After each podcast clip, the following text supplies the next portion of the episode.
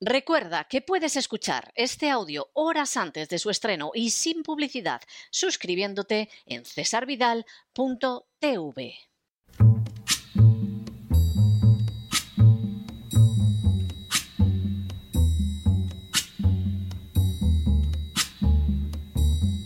La voz con César Vidal, desde el exilio. When the night has come and the land is dark and the moon is the only light we'll see. No, I won't be afraid. Oh, I won't be afraid just as long as you stand, stand by me. Muy buenos días, muy buenas tardes, muy buenas noches y muy bienvenidos a esta nueva singladura de La Voz. Soy César Vidal, hoy es el miércoles 27 de abril de 2022 y me dirijo a los hispanoparlantes de ambos hemisferios, a los situados a uno y otro lado del Atlántico y como siempre lo hago desde el exilio. Corría el año 29 después de Cristo cuando un rabino comenzó a enseñar a sus discípulos más cercanos. En el curso de su enseñanza pronunciaría unas palabras cargadas de contenido. Behol hamashil ahat hajetanim hama aminim bi, toplo sheyitale felach rejef atzauaro be bayan. Lo que podría traducirse como y todo aquel que haga tropezar a uno de estos pequeñitos que creen en mí, más le valiera que se colgara del cuello una rueda de molino y se arrojara al mar. Las palabras del rabino no podían resultar más claras y evidentes. Cualquiera que corrompe a un niño, cualquiera que pervierte a un niño, cualquiera que arrastra a un niño hacia conductas contrarias a su edad y a su naturaleza, cualquiera de esas personas que perpetran conductas semejantes, más vale que se cuelguen del cuello una rueda de molino y se arrojen al mar para no salir jamás. Entre las conductas más horribles que puede perpetrar el ser humano, pocas pueden compararse en horror, en inmoralidad, en vileza, a la de abusar de un niño, a la de aprovecharse de un niño, a la de corromper a un niño, a la de depredar sexualmente a un niño. Quien así actúa es digno de un castigo terrible, que en esta vida o en la otra acabará recayendo sobre su cabeza. En las últimas horas hemos tenido nuevas noticias sobre la manera en que la ideología de género pretende implantarse sobre los niños. Sin ánimo de ser exhaustivos, los hechos son los siguientes. Primero, Grabaciones realizadas entre los ejecutivos de la compañía Disney han dejado de manifiesto los planes de la misma para imponer a los niños la ideología de género y de manera muy especial las conductas homosexuales. Segundo, en el curso de una reunión por Zoom, mantenida en parte para analizar la respuesta a la ley de Florida relacionada con los derechos paternos en la educación, la productora ejecutiva de Disney, Latoya Raveno, se jactó de la nada secreta agenda gay de la compañía que implica añadir homosexualidad a las películas y los espectáculos infantiles. Tercero, la citada ley de la Florida se limita a establecer que los niños del jardín de infancia al tercer grado no deben recibir instrucción en las aulas sobre temas como la orientación sexual o la identidad de género. La ley exige también que se informe a los padres sobre los cambios en los servicios relacionados con la salud física y psicológica de sus hijos. Cuarto, en el curso de la misma reunión por Zoom, otro de los miembros directivos señaló que la compañía Disney realizaba rastreos para asegurarse de tener personajes que no se conforman con el género y son transcanónicos. Quinto, la administradora de inclusión de Disney, Vivian Ware, señaló igualmente que la compañía estaba trabajando para borrar todas las referencias de género en el parque temático de Disneyland. Así, los visitantes ya no serían saludados como damas y caballeros o chicos y chicas, sino que se utilizarían términos como hola a todos o soñadores de todas las edades. Sexto, Igualmente, Cary Burke, presidente de contenidos generales de entretenimiento de Disney, señaló que la compañía se ha comprometido a aumentar enormemente la representación de personajes LGBT en sus películas y espectáculos televisivos. Burke se jactó además de ser la madre de un niño transgénero y de otro pansexual. Séptimo, Burke señaló además que aunque Disney ya tiene muchos, muchos, muchos personajes LGBTQIA, se había dado cuenta recientemente de que no hay suficientes pistas ni suficientes narrativas en las que los personajes gays sean simplemente personajes. Octavo, Borg señaló que la ley de la Florida que defiende los derechos de los padres en la educación la había impulsado a tomar una posición más fuerte y urgió a los que trabajan en Disney para que se aseguren de que nosotros no permitimos a nadie que dé marcha atrás. Noveno. La conversación coincidió con una carta abierta de un grupo anónimo de trabajadores de Disney en la que afirmaban, entre otras cosas, que contemplamos cómo nuestras creencias se ven sometidas a un ataque de nuestro propio empleador y frecuentemente vemos a aquellos que comparten nuestras opiniones condenados como villanos por nuestros propios jefes. Décimo. A todos estos datos hay que sumar, como señaló Cristina Seguí en su último programa de la mafia feminista en cesarvidal.tv, los numerosísimos casos de empleados de Disney condenados por abusar sexualmente de niños. Un décimo. De manera bien reveladora, el icono de la agenda globalista George Soros compró en septiembre un número considerable de acciones de Disney que pasó a convertirse en su séptima inversión más importante. Duodécimo. De hecho, el Soros Fund Management compró 150.000 acciones de Disney valoradas en 18,6 millones de dólares el 30 de septiembre de 2020. Décimo tercero. Los datos han sido proporcionados por la agencia Reuters, que está integrada en la sorosiana Pointers. La verificadora del Instituto Pointer ha recibido más de un millón de dólares de Soros para supuestamente ampliar el apoyo a los verificadores de datos en todo el mundo mediante el aumento de la presentación de informes, la redacción, la enseñanza, la convocatoria y la dirección intelectual de la Red Internacional de Verificación de Datos y decimocuarto, entre los firmantes verificados del Código de Principios del IFCN, del Instituto Pointer, aparecen como organizaciones certificadas como verificadoras de datos por el organismo financiado de Soros, la AFP, la Associated Press, la Africa Check de Sudáfrica, la agencia Lupa y Ausfatos de Brasil, Boom de India, Corrective.org de Alemania, checkyourfat.factcheck.org, Reuters, The Washington Post y USA Today de Estados Unidos, F, maldita.es y Neutral de España, verificador de la República de Perú y la silla vacía de Colombia. Sin ningún género de dudas, entre los crímenes más horribles que puede perpetrar el género humano se encuentra el de la corrupción de menores. Apoderarse del alma tierna e inocente de un niño para corromperla y amoldarla a los deseos de un adulto constituye una de las acciones más viles, más bajas y más criminales que se puedan imaginar. De manera inquietante, esa situación que hasta ahora habíamos contemplado de manera aislada con algunas excepciones de depredadores sexuales múltiples, como sacerdotes, obispos y cardenales protegidos por la jerarquía católica, o como políticos que utilizaban redes de defensa de menores protegidos por las instituciones, ahora amenaza con convertirse en una conducta no solo socialmente aceptada, sino incluso impuesta desde arriba. Las legislaciones de género que imponen el adoctrinamiento en la homosexualidad en las aulas desde los dos o tres años de edad son una prueba innegable de este pavoroso fenómeno.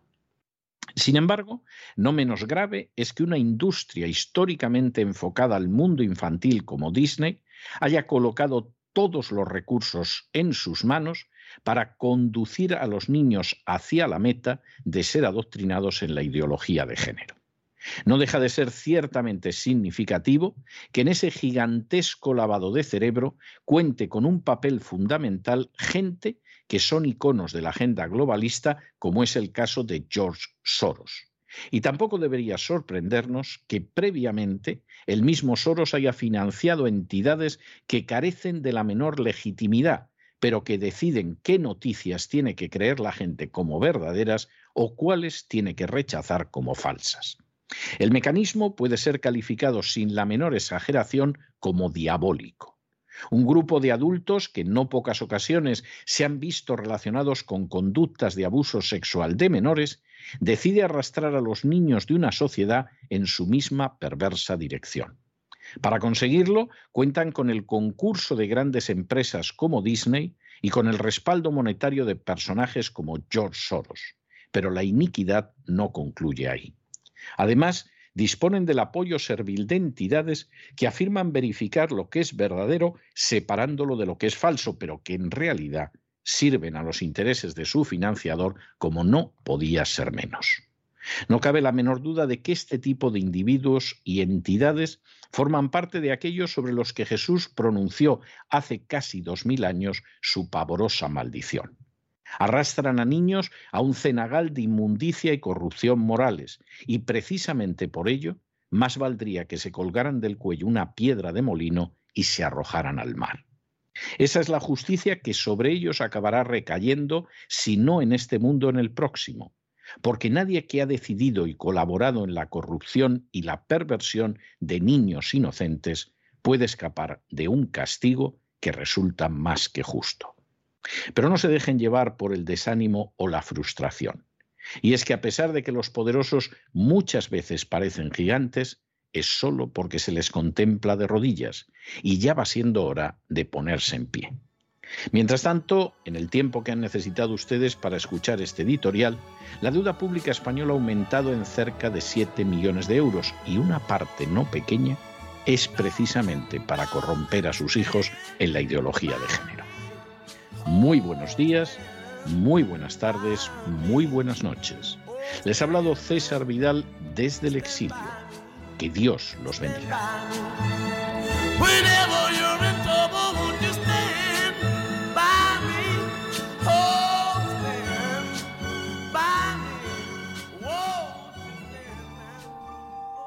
Esta sección está patrocinada por crowdfunding con el siguiente mensaje. Nuestro Señor Jesucristo, el único Dios verdadero, es misericordioso y nuestro Salvador.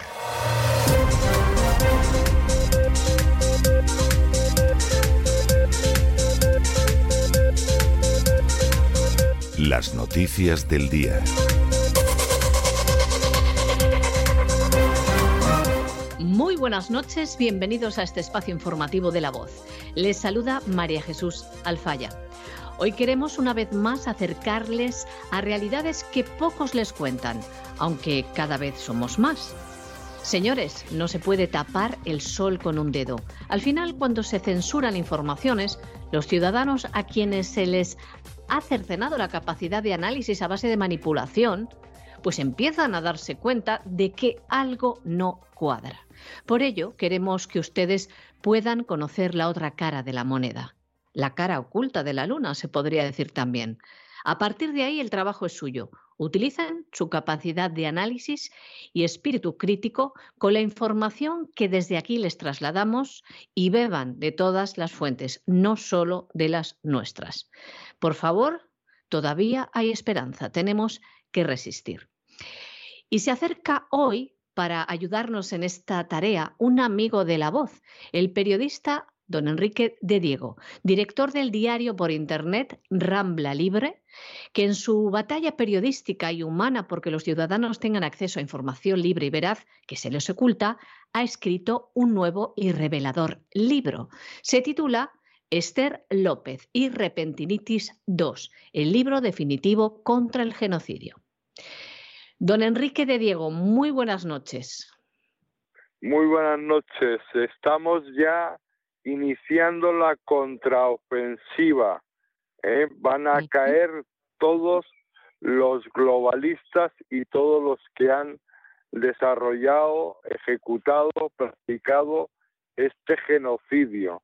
¿eh? Va a ser en el horizonte de este año cuando se arme y haya esas jornadas de antorchas y orcas eh, que ha pedido que considera lógico que exista el gran Michael Yadon, el vicepresidente de Pfizer, esta, eh, mm, las va a ver este año. Si ustedes que están escuchando este programa La Voz eh, no conocen a don Enrique de, de Diego, cosa rara, iba a decir, pues decirles Mm, que no dice cosas peregrinas. Es que don Enrique de Diego, porque también lo podrán contrastar si siguen este programa La Voz, en el que les damos otras informaciones, nos basamos en datos reales. Don Enrique de Diego tiene claro que estamos viviendo tiempos oscuros, en los que, como saben, se está censurando la información y sostiene, como lo hacen muchos, que hay un plan eugenésico para acabar con la población a través del medicamento experimental contra el coronavirus SARS-CoV-2, vamos a intentar no mencionar la palabra mágica con la que nos censuran los que nos llaman negacionistas. Saldrá, saldrá durante toda esta entrevista. Pero aclararles que don Enrique de Diego, que me corrija si me equivoco, usted tiene claro que tiene un deber moral con la humanidad, de que se conozca esto, porque la vida de los ciudadanos va en ello y ahora lo cuenta en su último libro, que además eh, relata la, una extraña muerte, una extraña muerte que tras una investigación usted relaciona con este pinchazo salvífico. Eh, cuéntenos, eh, por favor, primeramente, quería saber si, si usted se siente solo clamando en el desierto o cree que irremediablemente la gente, aunque tarde, está abriendo los ojos a la realidad? Yo no me creo eh, eh, la voz que clama en el desierto. Eh, usted y yo hemos tenido un largo recorrido, le refresco la memoria. Fue en este programa que es referencia en el mundo hispanoamericano, no solo en España, de, eh, de la resistencia al globalismo, de eh, la verdad, eh, de la verdad. Mm, fue en este programa con haciendo eco o a propósito o aprovechando que había publicado el libro Yo no me vacunaré, se dio la voz de alarma sobre lo que se estaba perpetrando y se estaba haciendo con eh, la autorizada voz también de la catedrática María José Martínez Albarracín. Eh, así que eh, yo recuerdo la impresión que causó aquella entrevista, aquel programa, cuando luego tuve toda una serie de reacciones en, en redes sociales de gente de México, de todos los lugares, espeluznada ante las eh, eh, revelaciones que se hicieron en ese programa, es decir, marcó un antes y un después. ¿eh? Entonces, pretendo mm, que marque también un antes y un después esta entrevista a propósito del libro Esther López y Repentinitis 2, es el libro definitivo contra el genocidio, lo pueden adquirir en la plataforma lulu.com porque me permitirá una anécdota, es decir, estos censores eh, son eh, eh, la censura es un, un complejo de inferioridad, un, el que censura es un, un mindundi, ¿no? Entonces, eh, mm, mandé el libro para publicar en Amazon, aparte del Lulu, porque, bueno, pues eh, tiene ahí eh, la lista de más vendidos y tal, y no sé qué, y me hacía ilusión ese tema, y por otra parte, llegar al mayor número posible de gente y me contestaron eh, a las tres ediciones Quile, tapa blanda y tapa dura que había 12 eh, páginas eh, eh, ilegibles. Les contesté que de ilegibles nada, que eran... total que decidieron no publicarlo. ¿Qué son esas 12 páginas ilegibles que son dinamita para los pollos, dinamita para los eh, eh, globalistas? Pues son las 12 páginas enviadas por Pfizer a la FDA con los efectos adversos de la vacuna Pfizer, 1.538 efectos adversos que se han ocultado con la ayuda de la FDA. que se han ocultado, que se pretendían hacer públicos dentro de 55 años. Efectivamente. Dentro de y ha sido un juez de Texas, que eh, digo su nombre, no tenemos el gusto de conocerlos, pero me haría mucha ilusión, Mark Pittman, un juez federal, el que ha obligado a hacer públicos cada mes 500, 500 páginas.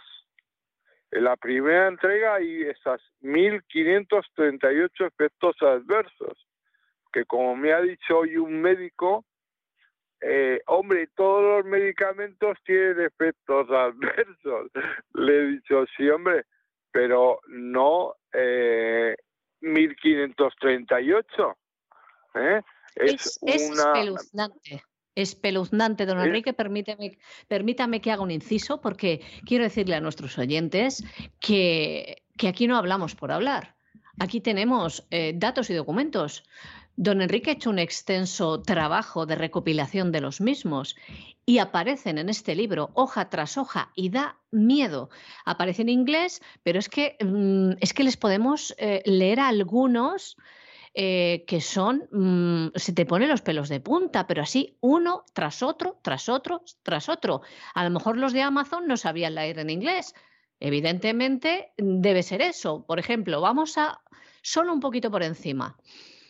Em, alergia broncopulmonar micosis. Tratamos de traducir qué es lenguaje técnico. Em, es que así va por orden alfabético, es eh, tremendo. O sea, por la A lo tiene que poner hasta de A, B, C. Síndrome Chiari, Bad Chiari síndrome, Bulbar palsy, Butterfly rush. Y vamos a seguir bajando el ratón del ordenador porque es que eh, dermatitis, esto es lo más flojo, pero así en un sinfín un sinfín de efectos secundarios, muchos, de ellos mortales. Y hemos de recordar a nuestros oyentes que además, como decíamos, es que la verdad no se puede ocultar. Los médicos han certificado cosas que mm, las muertes fulminantes, la miocarditis, efectos secundarios que afectan al sistema circulatorio como trombos, que están certificados, que se dan a los enfermeros y a los doctores clases en los hospitales para explicarle de este trastorno. Entonces, esta es la realidad. Esta es la realidad, como bien explica usted y como bien decía, nos remitía la catedrática, eh, la doctora Albarracín, dijo en este programa que la gente iría muriendo, que la vacuna es tóxica, que afecta al sistema. Lo dijo lo dijimos hace años y desgraciadamente esto se está cumpliendo. Don Enrique, ¿qué diría usted a la población? Porque aquí también este libro relata muertes fulminantes. Es que parece un obituario relacionadas con el COVID. Porque, ¿qué pasa? Muchas veces estas muertes, si los familiares no las investigan, no piden una autopsia, si no las relacionan con la vacuna, pues quedan ahí en el olvido. ¿Qué sugiere usted a los oyentes que hayan notado que sus familiares o ellos mismos después de ponerse la vacuna, sus vidas han cambiado, han empeorado, incluso se han muerto? ¿Qué responsabilidades deben de pedir? Pues eh, lo primero a todos que se han quimo eh, que se hagan un análisis de sangre dímero D, ¿eh? que empiecen a tomar eh, antídotos como el NAC, acetillisteína, eh, la suramina y la quercetina, que eh, ya es obvio y en Estados Unidos se ha despertado, conviene que despierten en, nosotros los hispanoamericanos que estas vacunas sí eran seguras y eficaces, pero para matar, para matar, que además se ha puesto en documentos de Pfizer y se han entregado, es decir, que se sabía que eh, tenían esa finalidad para matar, que el coronavirus otra de las eh, revelaciones en mi libro, importantísima, fue primero patentado y eh, patentado antes de que eh, se tirara, antes de que se conociera por la farmacéutica moderna. esto ya es doctrina común es, eh, lo que está de fondo eh, tras eh, la compra de Elon Musk de Twitter, tras la revolución que está suponiendo en Estados Unidos, porque tiene consecuencias muy graves. La consecuencia más grave es que Pedro Sánchez Alberto Núñez Fijo, Juan Manuel Moreno Bonilla, Isabel Díaz Pérez Ayuso han incumplido su función que es proteger a los ciudadanos y se han dedicado a matarlos. Sale efectivamente en el libro un obituario, eh, un obituario, repentinitis, la nueva enfermedad, que eh, caen fulminados en el terreno de juego jugando al fútbol se ha disparado eh, por un 300% eh, eh, en, en las Fuerzas Armadas norteamericanas en un 1100%, eh, eh, caen fulminados conduciendo, llevando eh, una excavadora, en, haciendo ciclismo, un avión incluso. Ha pasado, lo hemos contado, hasta pilotando un avión. Exactamente. Eh, eh, ¿Qué pasó en la París-Niza? 95 corredores de ciclismo no terminaron la carrera, entraron en meta 57. 57. Esto ya no lo pueden ocultar. Ya es un clamor. ¿eh? Tiene más eh, consecuencias, por eso lo he subtitulado el libro definitivo contra el genocidio. Eh, si quieren no lo compren, porque eh, pero quédense con ese tipo de datos tumbativos, 1538 efectos adversos. Yo no sabía que había tantas enfermedades, eh, eh, pero las tiene todas. Eh, luego es una, tiene muchas similitudes la timovacuna, la falsamente llamada vacuna, la inyección letal, tiene muchas similitudes con el veneno de la cobra real. Es como si te pusieran veneno de una cobra real. Entonces, la consecuencia es que los gobiernos han perdido su legitimidad de ejercicio. La Unión Europea ha perdido su legitimidad de ejercicio. Y entonces ya una función o una misión de todos es eh, llenar ese vacío de poder echar a los gobiernos, derrocarles. Esto se va a hacer necesariamente, porque no es un tema teórico exclusivamente de doctrina, sino pero que... Eh, pero mm, sí, eh, don Enrique, pero yo veo a la gente muy dormida en el sentido de que nos han encerrado, han matado a nuestros familiares, han matado a nuestros ancianos. La gente entra muy fácilmente en el redil y em, recursos, hemos entrevistado también a, gabinetes em, de abogados que, por ejemplo, en el Banco Santander solo por el hecho de que no tienen derecho a preguntar a un empleado si se ha vacunado, mucho menos a exigirlo como se está haciendo, pues cuando han tenido que enfrentarse a ese banco, por ejemplo, yo entiendo que el trabajo puede ir en ello, pero ¿dónde está la vida y dónde están los derechos de los ciudadanos? Pues han sido muy poquitos los que se han enfrentado y muchos los que han entrado en el, en el redil. Yo veo esto muy complicado. Eh, Efectivamente, eh, es decir, hay mucha gente dormida, hay una mayoría que ve la televisión, la propaganda, eh, mm, hay mucho funcionario que cree que esto es el, el objetivo del Estado, lo de vacunarse y tal, ¿no? También ha habido mucha gente que se ha negado, y, y, les hemos derrotado, ¿no? Es decir, se habló de la vacunación obligatoria con, con notable histeria, como el doctor César Carballo o el Papanatas de los Santos eh, eh, o, el fantoche de Risto Mejide, y, y, y ahora ha desaparecido. Esto va por etapas, ¿no?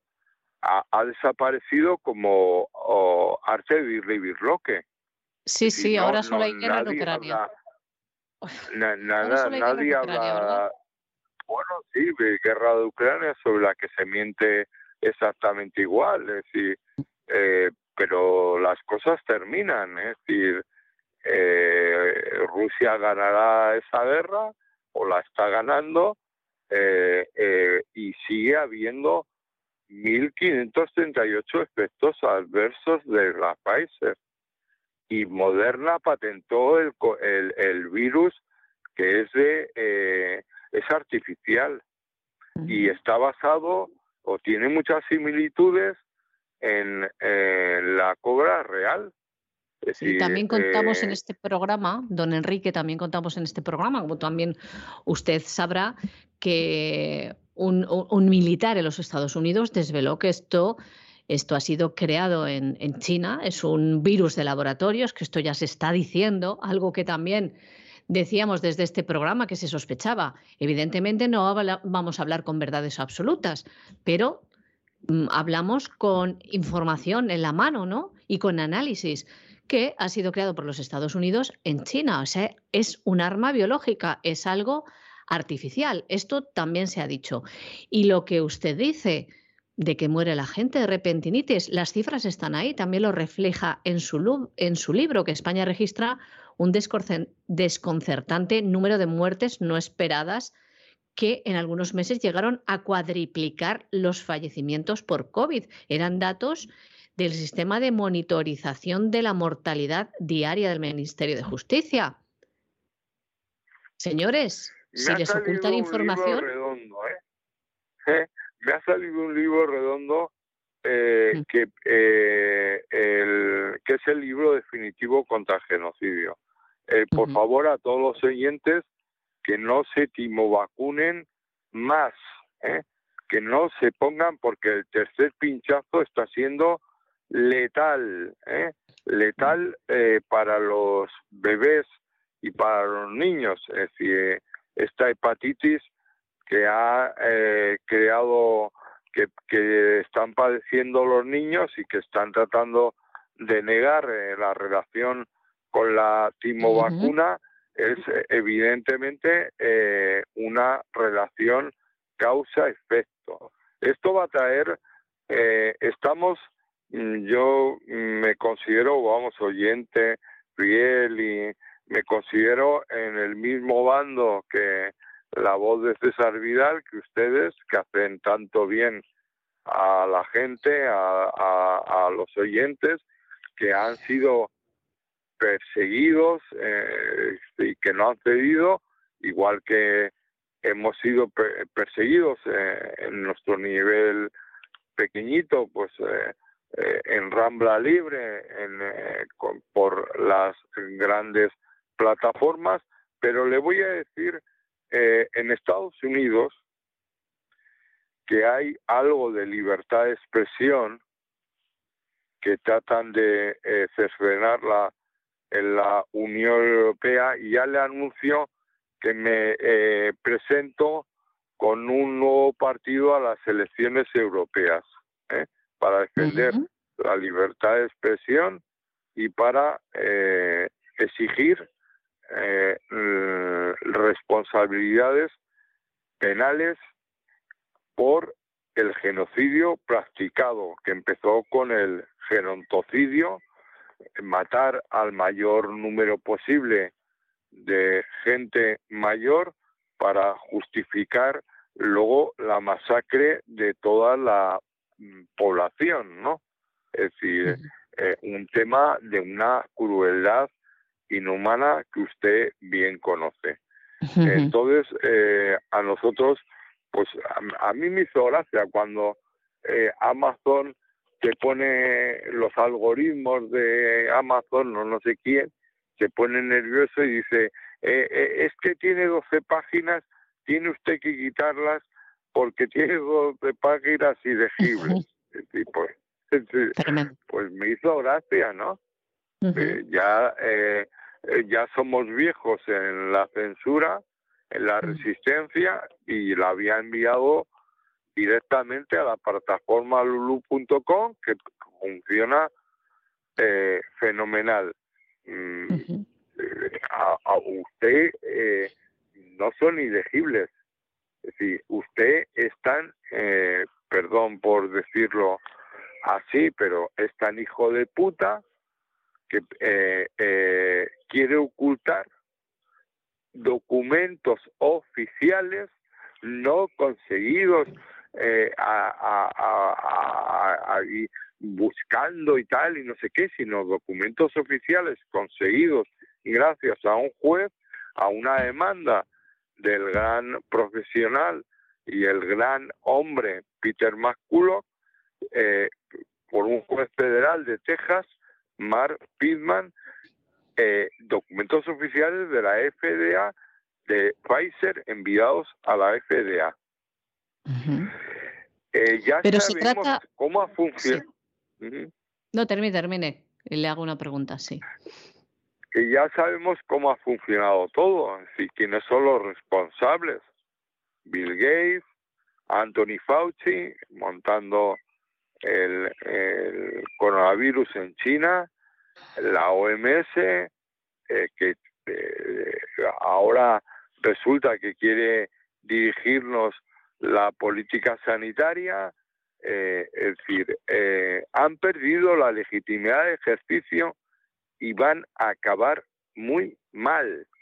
Muy don Enrique, don Enrique, vamos a, vamos a dar un dato un poco para reafirmar lo que está usted diciendo, porque mm, quien escucha este programa ahora eh, yo creo que no le debe de caber ninguna duda de la veracidad de lo que estamos aquí contando. Y vamos a dar datos que usted da en su libro, como que ha sido la eh, propio Pfizer quien reconoció, primero, que la vacuna no era una vacuna, que era un medicamento experimental, lo dijeron directivos de, Pfizer, pero que si, si, no se utilizaba la palabra vacuna con la que la población estaba acostumbrada como algo que les salvaría las vidas y que ha estado siempre con ellos, pues la gente se negaría a ponérselo si le dice que es un medicamento experimental. De ahí, ahí viene la primera vulneración de derechos, la primera mentira perpetrada por las compañías y seguida por eh, los, eh, los gobiernos. Esto sin entrar ya en que sea un plan, ¿no? Pero vamos a hablar de datos objetivos. El primer evento adverso que Pfizer admitió asociado a la vacuna es el síndrome, lo pone usted en su libro, de delección 1P36, un trastorno genético congénito que afecta a los fetos, es decir, una mujer embarazada, que al principio decían que no se podía vacunar y luego se han estado vacunando, afecta directamente a los fetos y elimina parte de sus cromosomas, provocando que nazcan con discapacidades intelectuales graves. Decía usted que usted ha estado en la batalla desde el principio, nosotros hemos intentado conocer aquello que dar a conocer lo que se oculta y sentimos un gran alivio porque decimos, por favor, alguien que oficialmente dice algo que hemos estado repitiendo desde aquí. Recuerda usted que nosotros nos hicimos eco de una presentación que hizo el profesor don Joan Ramón Laporte Rosselló, una intervención en la comisión del Congreso que incluso había solicitado el propio gobierno que interviniera y le salió el tiro por la culata. Eh, perdonen que hablamos así, porque dijo cosas que llevábamos años diciendo, pero no nosotros, expertos como la profesora, la catedrática María José Martínez Albarracín. Las vacunas no son vacunas, sino medicamentos dirigidos a las células. Las vacunas no salvan vidas. A esta persona, a este experto, este experto número uno en España en el tema de los medicamentos, en España, en Europa y en el mundo, se le silenció en todos los medios de comunicación. Nosotros aquí lo pueden buscar, colgamos la intervención íntegra y decía cosas como las que está usted diciendo ahora y estamos diciendo aquí. Y bueno, ya mm, para terminar, don Enrique, mm, decirles, les invitamos a que lean este libro, que también van a conocer eh, el caso de una muerte misteriosa, teóricamente misteriosa, la, de, la de Esther López, ¿verdad? Ahí también usted incide en ella. Bueno, eh, el Esther López, eh, que es un caso paradigmático, eh, una chica de Traspinedo en Valladolid, eh, pues quien supongo que en Perú pues no localizan muy bien Traspinedo y probablemente no localicen bien Valladolid, ¿no? Pues eh, y, ya en España tampoco se eh, le localiza bien. Eh, esta chica cae fulminada, cae fulminada, como que está cayendo gente en las calles mayores de Albacete y de Ciudad Real y de Valencia y de Sevilla, un, un fotógrafo en, semana, en la Semana Santa de Badajoz, eh, cae fulminada. Entonces el sistema se moviliza, empieza con las televisiones y tal, y ve carnaza y elecciones además en Castilla y León, pues ya está, ha, sido alguien del eh, horrendo. Eh, vivimos en un mundo de, de mitos, ¿no? El heteropatriarcado ha sido eh, mm, víctima de algún desalmado por violencia de género. Eh, esto no lo digo de bromas, eh, lo dijeron Victoria Rosell cuando apareció el cadáver. Es decir, dejen ustedes de aplaudir a la Guardia Civil porque no le hace ningún favor, porque la Guardia Civil ahora es una institución lacaya, inútil, eh, eh, de la corrección política. ¿eh? Entonces, la Guardia Civil ahí pone todos los medios, todas las televisiones sacando y, se les olvida buscar en, en, en, las, cunetas de, de, de, al lado, o sea, se sentan en el Duero eh, en, eh, mandan a los submarinistas, a todo el mundo, y la pobre chica lleva allí 24 días en, en una cuneta tirada, en una cuneta que eh, tiene muy buena visibilidad, pero, pero la tiene mermada, es decir, que se ve desde la cabina de un camión, y luego si vas atento a, a, a verla, ¿no?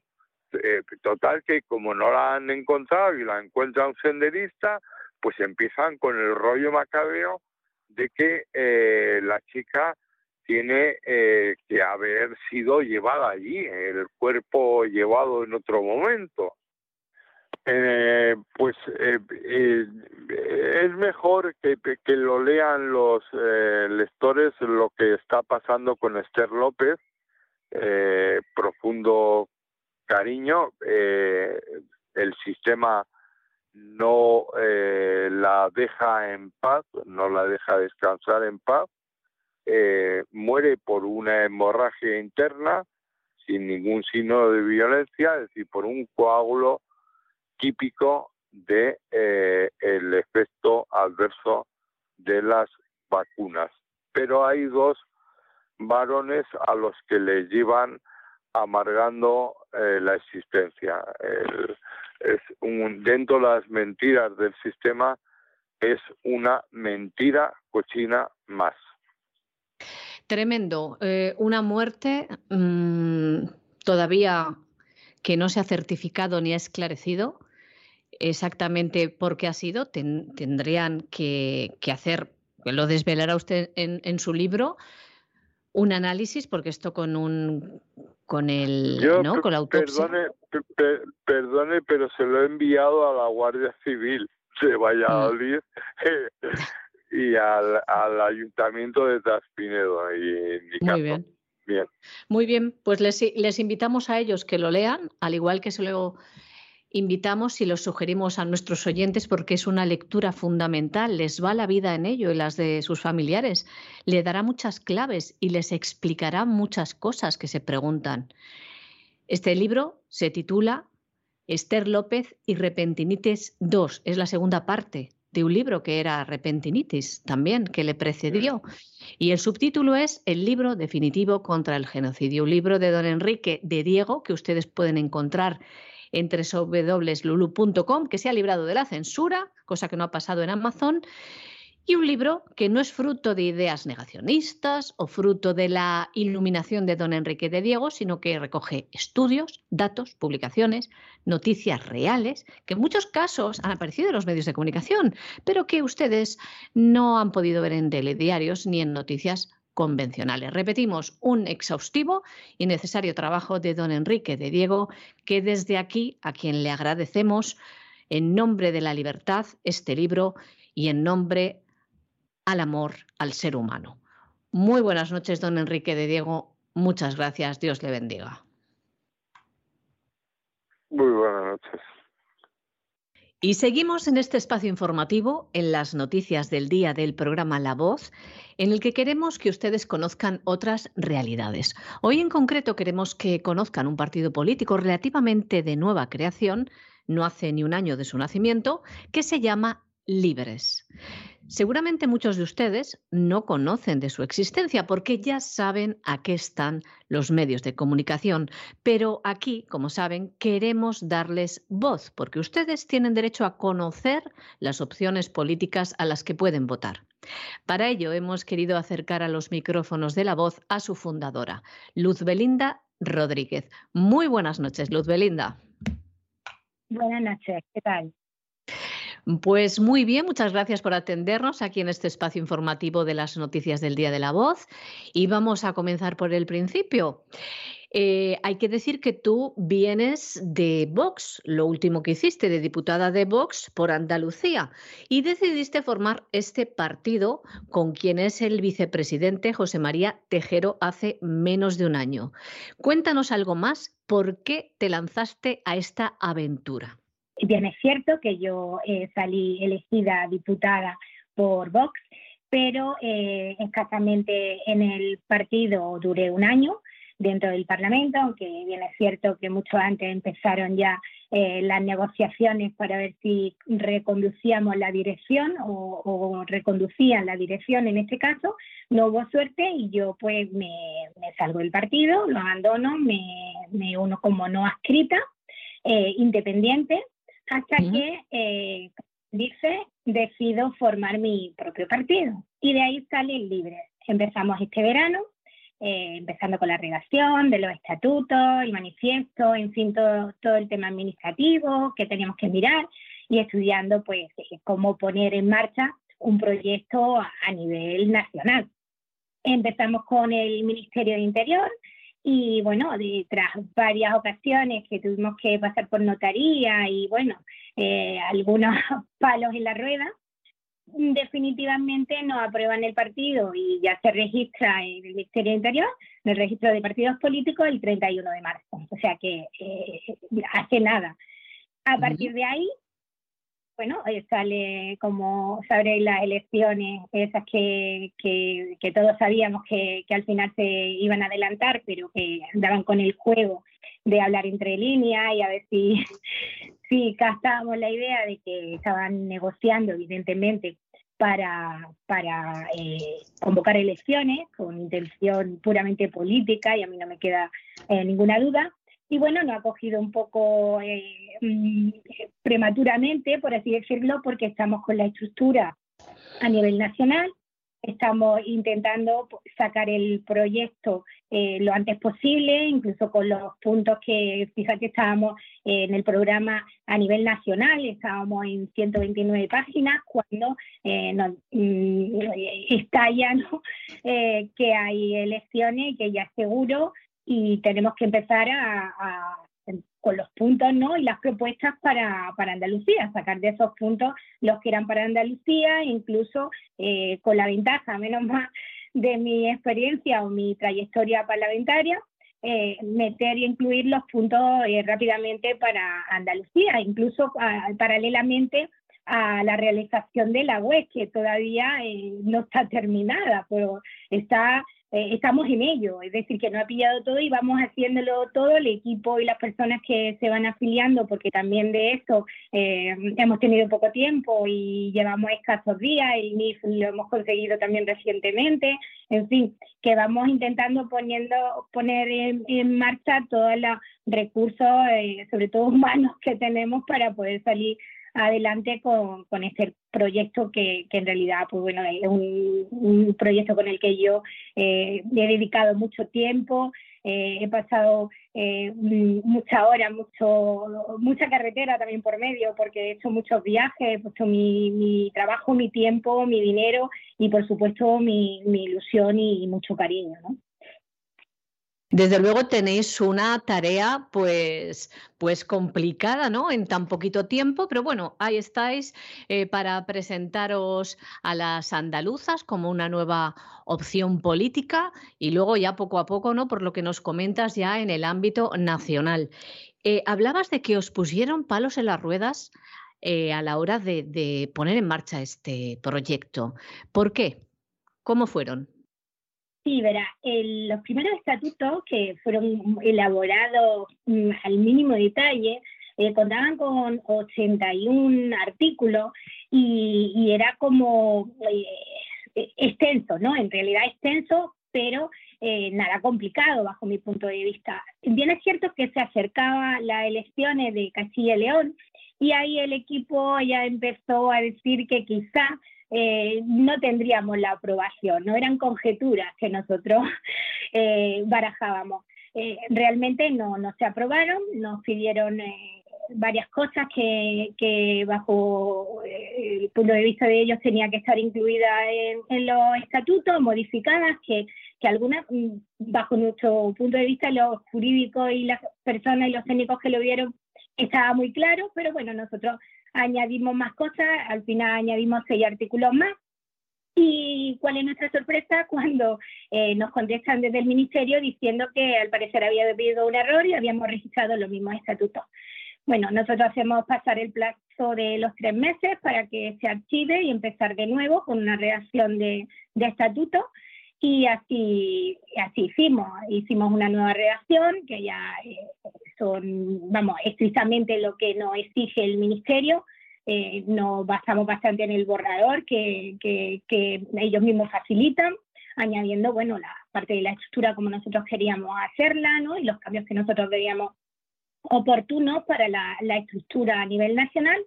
Y, y, bueno, y en este caso, pues sí que sí que vino la contestación bastante rápida.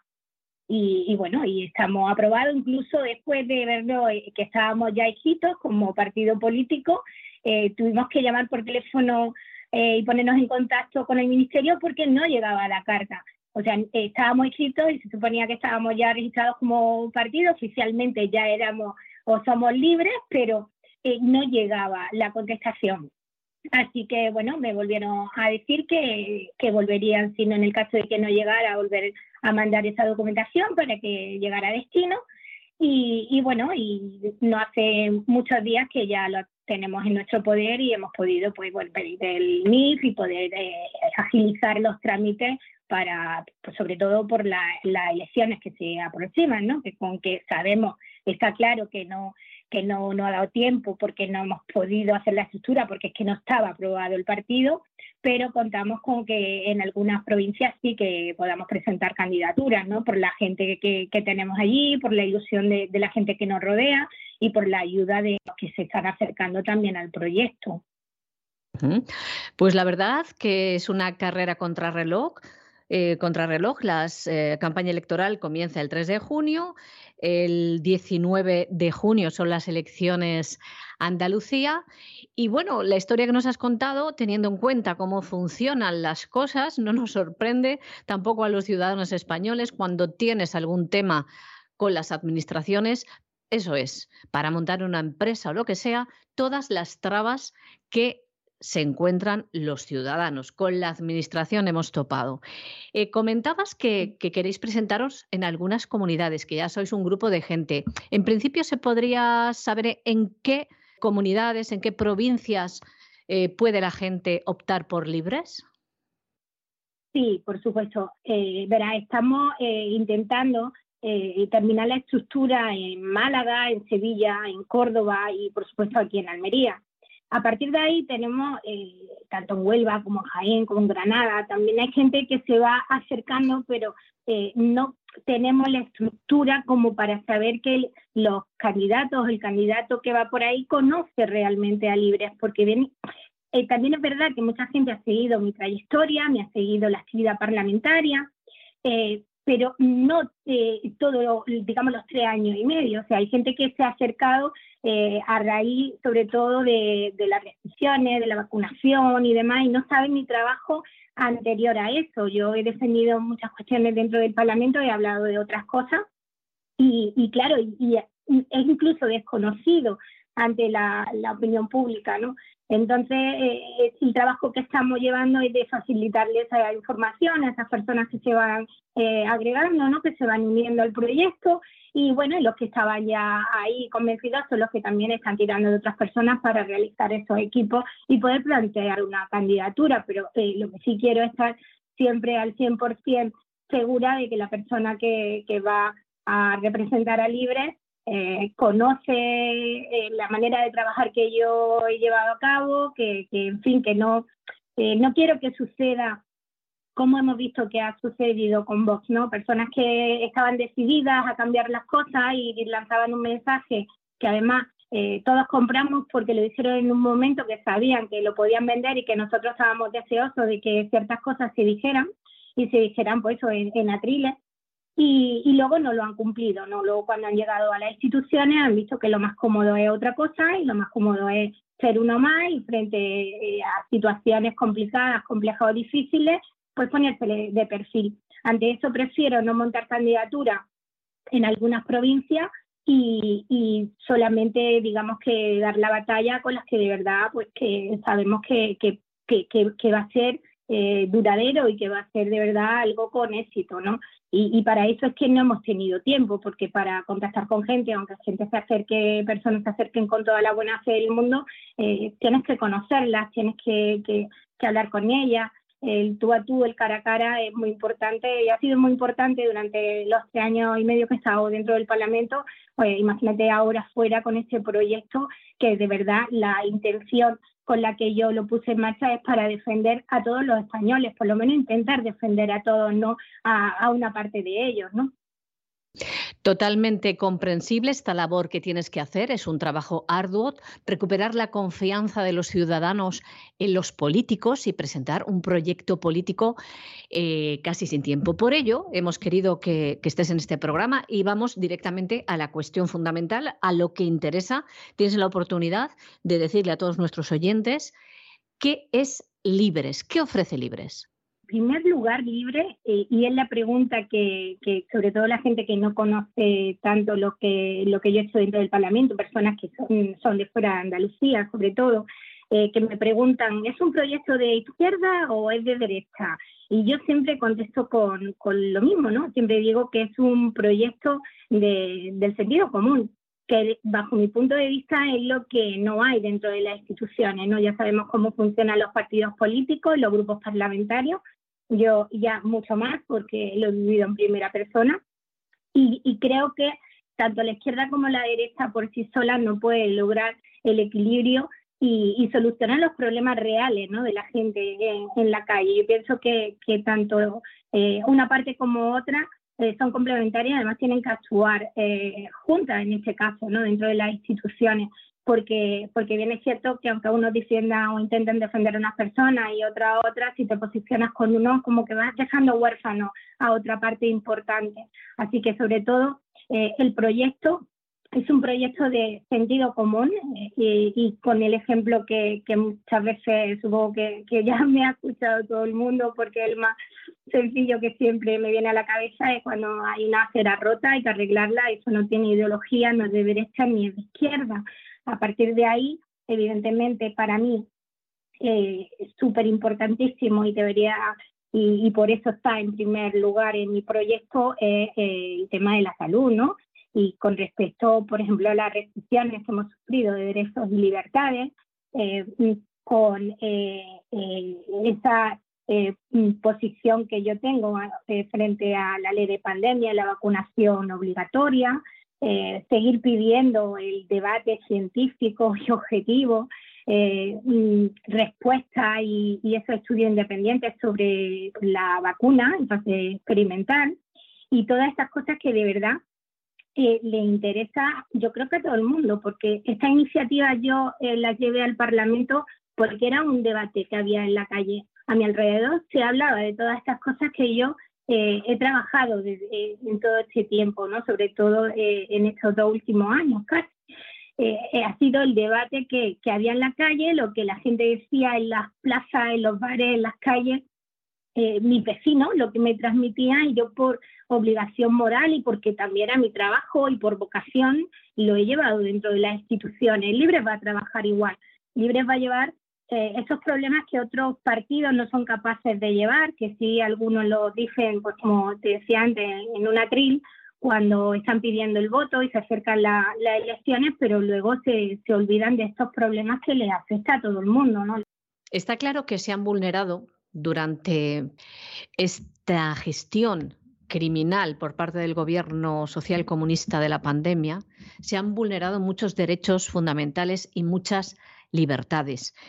Ha habido mucho oscurantismo, mucha manipulación por parte de los medios de comunicación, muchos intereses políticos, eh, de farmacéuticas y demás. Nosotros aquí desde La Voz también hemos estado pues queriendo mostrar a la población la verdad que ocultan tras de esto.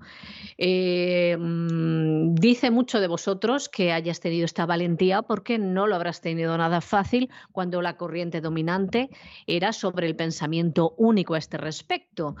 Mm, pero aún así, eh, la verdad que, es de agradecer esta batalla por los derechos de los ciudadanos. En este sentido, ¿Planteáis algunas propuestas? Eh, sí, por supuesto. Nosotros defendemos el derecho y la libertad, desde luego, de todo el mundo. Eh, tenemos un firme e irrenunciable compromiso con esto. Desde luego que, vamos a seguir trabajando para eh, eliminar todas las restricciones de derechos y libertades impuestas con excusas sanitarias o con cualquier otra excusa. Recurriremos con todos los medios que estén a nuestro alcance eh, las decisiones que limiten eh, libertades. Estamos totalmente en contra de la ley de pandemia, claramente está, y la vacunación obligatoria. Y seguiremos pidiendo el debate científico y la respuesta y estudios independientes sobre la vacuna en fase experimental y sobre los posibles efectos adversos, que, que también lo he hecho yo desde dentro de, de las instituciones. Hablando de, de como anotabas, de, de, eh, del gobierno. Yo quería ahí añadir que fíjate que desde mi punto de vista yo he visto que, que en realidad dentro del arco parlamentario todos han tenido la misma dirección, aunque con velocidades diferentes, porque aquí en Andalucía quien gobierna, al final está gobernando, es, el PP, con Ciudadanos y el apoyo de Vox, y todos han estado en la misma línea con este tema. Incluso Vox eh, no se ha pronunciado al respecto, no ha intentado evitar absolutamente nada, y la intervención que tuvo en el Parlamento, seguida de la mía, de, la vacunación, eh, dijo que no se metía con la vacuna porque estaba pasada por la EMA. Así que en realidad sí que me, he visto y hago responsables, como digo, a todos, porque todos han seguido la misma línea.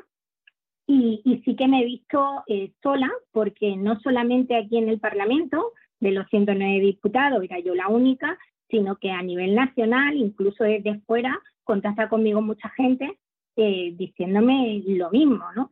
Y, sí que ha sido una batalla bastante dura, ¿no? de pedir eh, que en realidad qué es lo que estoy haciendo, pidiendo eh, respuestas, ¿no? Para eh, intentar aclarar esas dudas que tiene la gente en la calle, ¿no? Esos debates que, como digo, existen en la calle y que tenemos obligación de llevar a las instituciones. En realidad hemos vivido una época muy complicada y delicada y no creo que haya terminado. Por eso apuntamos que, que mm, seguiremos ¿no? con esta batalla que no, nos posicionaremos enfrente de, de todas estas personas o de estos grupos o estos partidos que, que sigan limitando las libertades de los ciudadanos y seguiremos con esta lucha sin descanso, evidentemente. Eh, la verdad que, es eh, bastante valiente en un mundo político que está acostumbrado a dividir a la población entre derechas e izquierdas. Mm, quedarse, digamos, un poco en el medio y mirando las necesidades de los ciudadanos es eh, normalmente a lo que tendría que tender la población, pero que está, ha sido un poco adoctrinada entre el yo soy derechas, haga lo que haga, o de izquierdas, haga lo que hagan. En alguna entrevista que has hecho al principio, cuando presentaste este partido, decías que este proyecto político quieres que sea un semillero de gente no acomodaticia y que dé respuestas al mayor número posible de personas. Sin duda, lo que explicabas de los derechos y libertades de los ciudadanos pues es algo fundamental que no tendría que tener derechas ni izquierdas. También me gustaría leer algo que, que comentasteis para que sea un poquito la, la, gente idea, aparte de lo que tú ya estás comentando, de lo que es Libres, un poco lo que viene en vuestro, digamos, programa o manifiesto inicial. Decía así, mm, permíteme, la puesta en marcha de esta nueva formación Libres tiene su raíz en una nueva idea de hacer política apoyándonos en un conjunto de ideas actualizadas, plenamente vigentes, que vienen a aportar soluciones a los problemas reales, aquellos que cada día quitan el sueño a tantos y tantos españoles. Por tanto, encaminado a construir una sociedad en la que nadie se sienta desvalido olvidado, despreciado, apoyado y prestando atención a sus necesidades e ilusiones. Una sociedad que garantice la dignidad y la igualdad de oportunidades de todas las personas. Esto, Luz María, suena maravilloso, pero ¿cómo se recupera la confianza de una sociedad tan duramente golpeada y maltratada por los políticos? Una sociedad que está ahora mismo en una situación muy crítica también económicamente. En este sentido, ¿qué, aportáis vosotros? Eh, yo creo que lo más importante que aportamos es mi trabajo, fíjate, porque en realidad yo he podido demostrar que, dentro de, la política se puede trabajar eh, honradamente eh, sin abandonar tus principios y tus valores porque eso yo no estaba dispuesta bajo ningún concepto. Yo creo que la gente puede recuperar esa confianza porque lo he hecho yo, trabajando desde dentro. Eh, no olvidemos que yo he sido la primera eh, engañada o defraudada ¿no? con la situación. Yo también voté a un partido en el que eh, deposité mi confianza, puse mi imagen, mi, mi, vida al servicio de, de, poder eh, solucionar la, la, pues, vida de, los andaluces en este caso. Y yo fui la primera decepcionada. y, tuve que sacar fuerza y valentía para seguir adelante y, seguir con el compromiso que yo tenía con toda la gente que, confió en mí un día, ¿no? O ese día, el día de que me votaron y después cuando yo abandoné la formación. Y yo creo que la gente puede recuperar esa, esa ilusión, ¿no? Igual que lo he hecho yo y como te digo, eh, eh, mi compromiso yo lo tenía clarísimo, mucha gente eh, apostaba porque no iba a aguantar, que, iba a abandonar, que, que no iba a soportar la presión y el señalamiento y además la censura, porque también lo he vivido dentro del Parlamento. Y, y yo lo dije y lo repetí y, a muchos les dije, bueno, vamos a terminar que eh, vamos a esperar que termine la, la, legislatura y después me dije que yo no voy a abandonar y he estado hasta el último momento y hasta el último día y así lo habéis podido ver todo. Yo creo que la gente lo que necesita es sobre todo la verdad, que no, no las transmiten, no hay transparencia, vivimos eh, con una opacidad en las instituciones eh, gigantesca y, y, yo creo que, que la gente puede volver a confiar en, las personas que queremos la verdad, ¿no? Y que hablamos con la verdad. Yo ante algunas entrevistas, ¿no? Hablando con el equipo, le digo, y si me preguntan algo que yo no sé, eh, yo tengo que decir que no sé, ¿no? Y, me hacía gracia porque hablando con, con uno de los técnicos que, que me ayuda también, que me ayuda desde el primer día, desde el primer momento, me decía, dice, tú di realmente lo que, lo que tú piensas, dice la gente, y yo le decía, digo, es que eh, la gente lo va a entender, digo, yo decía, es que la gente está acostumbrada a que el político debe saber todo y si no sabe, sale por, por donde le da la gana o se lo inventa, ¿no? Por peteneras, ¿no? Que se dice en Andalucía, por peteneras. Sí, iba a decir por peteneras, lo iba a decir. Eh, eh, y digo, yo no voy a, ser partícipe de, eso, yo no quiero, digo, si me tienen que decir que no lo sé, que no he contestado, que me lo digan, digo, pero yo no me voy a inventar nada, ni me voy a escribir nada, porque luego voy a tener que recordar lo que he escrito, digo, yo lo, voy a estudiarme las cosas, a preparármela con, con la gente que me ayuda y ya cuando tengo una opinión, pues como hago cuando voy a votar, ¿no? Me he enfrentado a las votaciones, cuando ya tengo una opinión de lo que yo he visto y he podido estudiar y ver, pues así lo voy a defender, ¿no? Y con la verdad y así no tengo que recordar lo que he visto ni a esa persona, ni en esa entrevista, ni mucho menos. Yo, yo no, jamás voy a actuar así y es que eh, para eso me voy a mi casa, ¿no?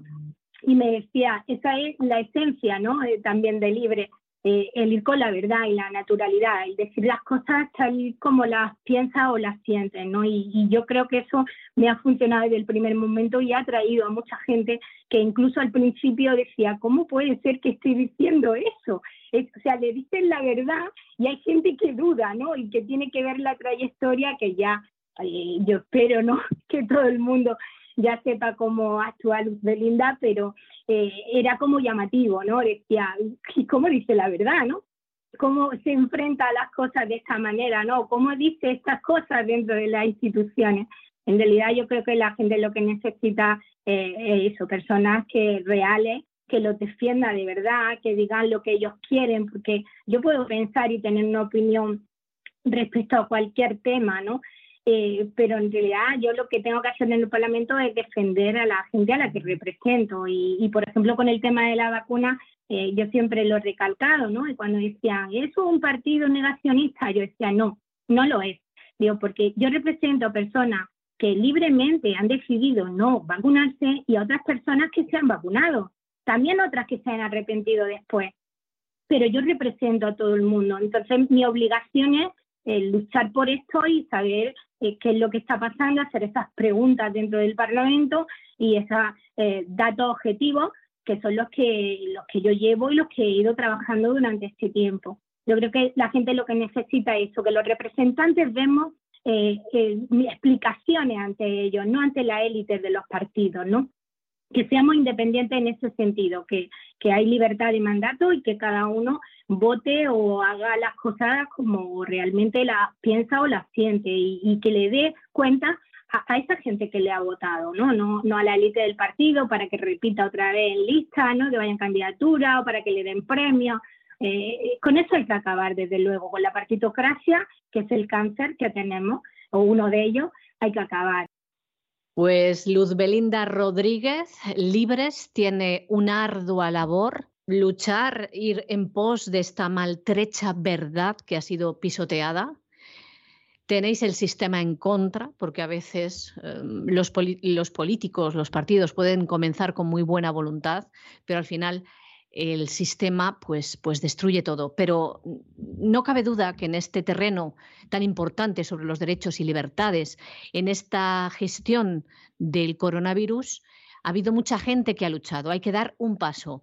Muchos abogados, muchos grupos que han ido hasta las instituciones para reivindicar los derechos. Así que enhorabuena por esta apuesta, por libres, y os deseamos mucha suerte en las elecciones que están muy próximas en Andalucía. Muchísimas gracias. Si Dios quiere, estaremos en Andalucía, estaremos en el Parlamento y seguiremos defendiendo a todas las personas de bien. Pues muchísimas gracias, Luz Belinda Rodríguez, fundadora y presidenta del Partido Libres. Hasta aquí las noticias del día de la voz, en las que les hemos traído dos entrevistas, entendemos, interesantes para que ustedes puedan despertar su espíritu crítico. Pero no se vayan, que la voz continúa. Ahora llega en su avioneta Lorenzo Ramírez y despegamos. Después aterrizamos para ir a tierras más tranquilas que las económicas. Hablaremos de salud y de alimentación. Primero, con Elena Kalinikova en Vida Sana y tenemos una nueva sección, un nuevo experto en psicología en este programa. La sección se llama La Psicoteca con Miguel Ángel Alcarria, quien va a hablar del movimiento MAP sobre la pedofilia, un tema terrorífico. Desde aquí queremos enviarle un afectuoso saludo a doña Pilar Muñoz, desearle todo lo mejor en su nueva andadura. La pueden seguir en YouTube como Pilar Muñoz. Un abrazo Pilar y como les decimos, damos la bienvenida a la psicoteca con Miguel Ángel Alcarria y César Vidal, pero antes otras cosas. Todo esto a continuación, no se vayan.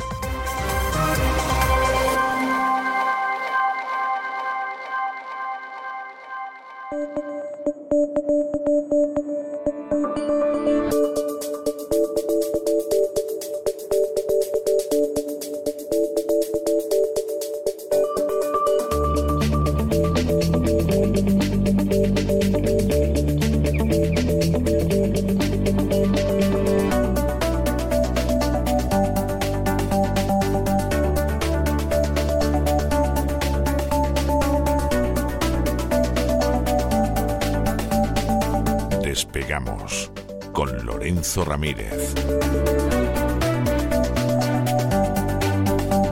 Corremos raudos y veloces hacia nuestro avión, nos sentamos en los asientos, los ponemos en posición vertical, nos abrochamos los cinturones y despegamos. No tengo tanto arte, don Lorenzo Ramírez, como don César Vidal. ¿Qué tal? ¿Cómo estás, María Jesús? MJ, MG, MG, eh, como Mary Jane, ¿verdad? La, primera novia de Spider-Man, de Peter Parker. Sí, sí, sí. sí, Yo, era un, enamorado de, de Spider-Man, como se dice ahora. Nosotros de pequeño decíamos Spider-Man, era, era otra cosa. ¿eh? Eh, cuando había pesetas, ¿verdad? Había pesetas, no había corría el año, corría, el, año. Ahora no sé, a lo mejor al final acaban bueno. los en rublos, ¿no? Eso estaría bien. Eso estaría bien. Menudo pelotazo. Yo hoy no le he disfrazado de nada. Parece que voy con antiojeras y no le veo. Es que tengo gafas de sol y me deslumbra un poco el sol que viene de frente. Hoy, ¿qué se ha puesto usted? Hoy venía disfrazado de turco. Como sabía que don César no estaba, ah. digo, voy a aprovechar y me disfrazo de turco. Porque aunque no lo sepa la gente, Turquía es un país de la OTAN. Aunque vamos a contar algunas cosas de Turquía que mm. muestran hasta qué punto debe tener el señor Erdogan algunos cadáveres en los armarios o algunos papelitos con justificaciones de ingresos a determinada gente con barba y turbante, que eso también le gusta mucho al señor Erdogan. Turquía, para el que no lo sepa, es un país que utiliza la OTAN como patio trasero para vender armas a presuntos supuestos terroristas, ¿no? Bueno, terroristas lo son, otra cosa es para quién trabajan. Pero vamos a hablar de Turquía y por eso venía también disfrazado de turco con mis rublos, con mi maletín, con mi bombona de butano Eh, ya no sé, empecé siendo un poco mortadelo y voy a acabar como, Mister, eh, como el inspector Gadget. Voy a acabar. bueno, María Jesús, ayer anticipábamos que habría navajazos.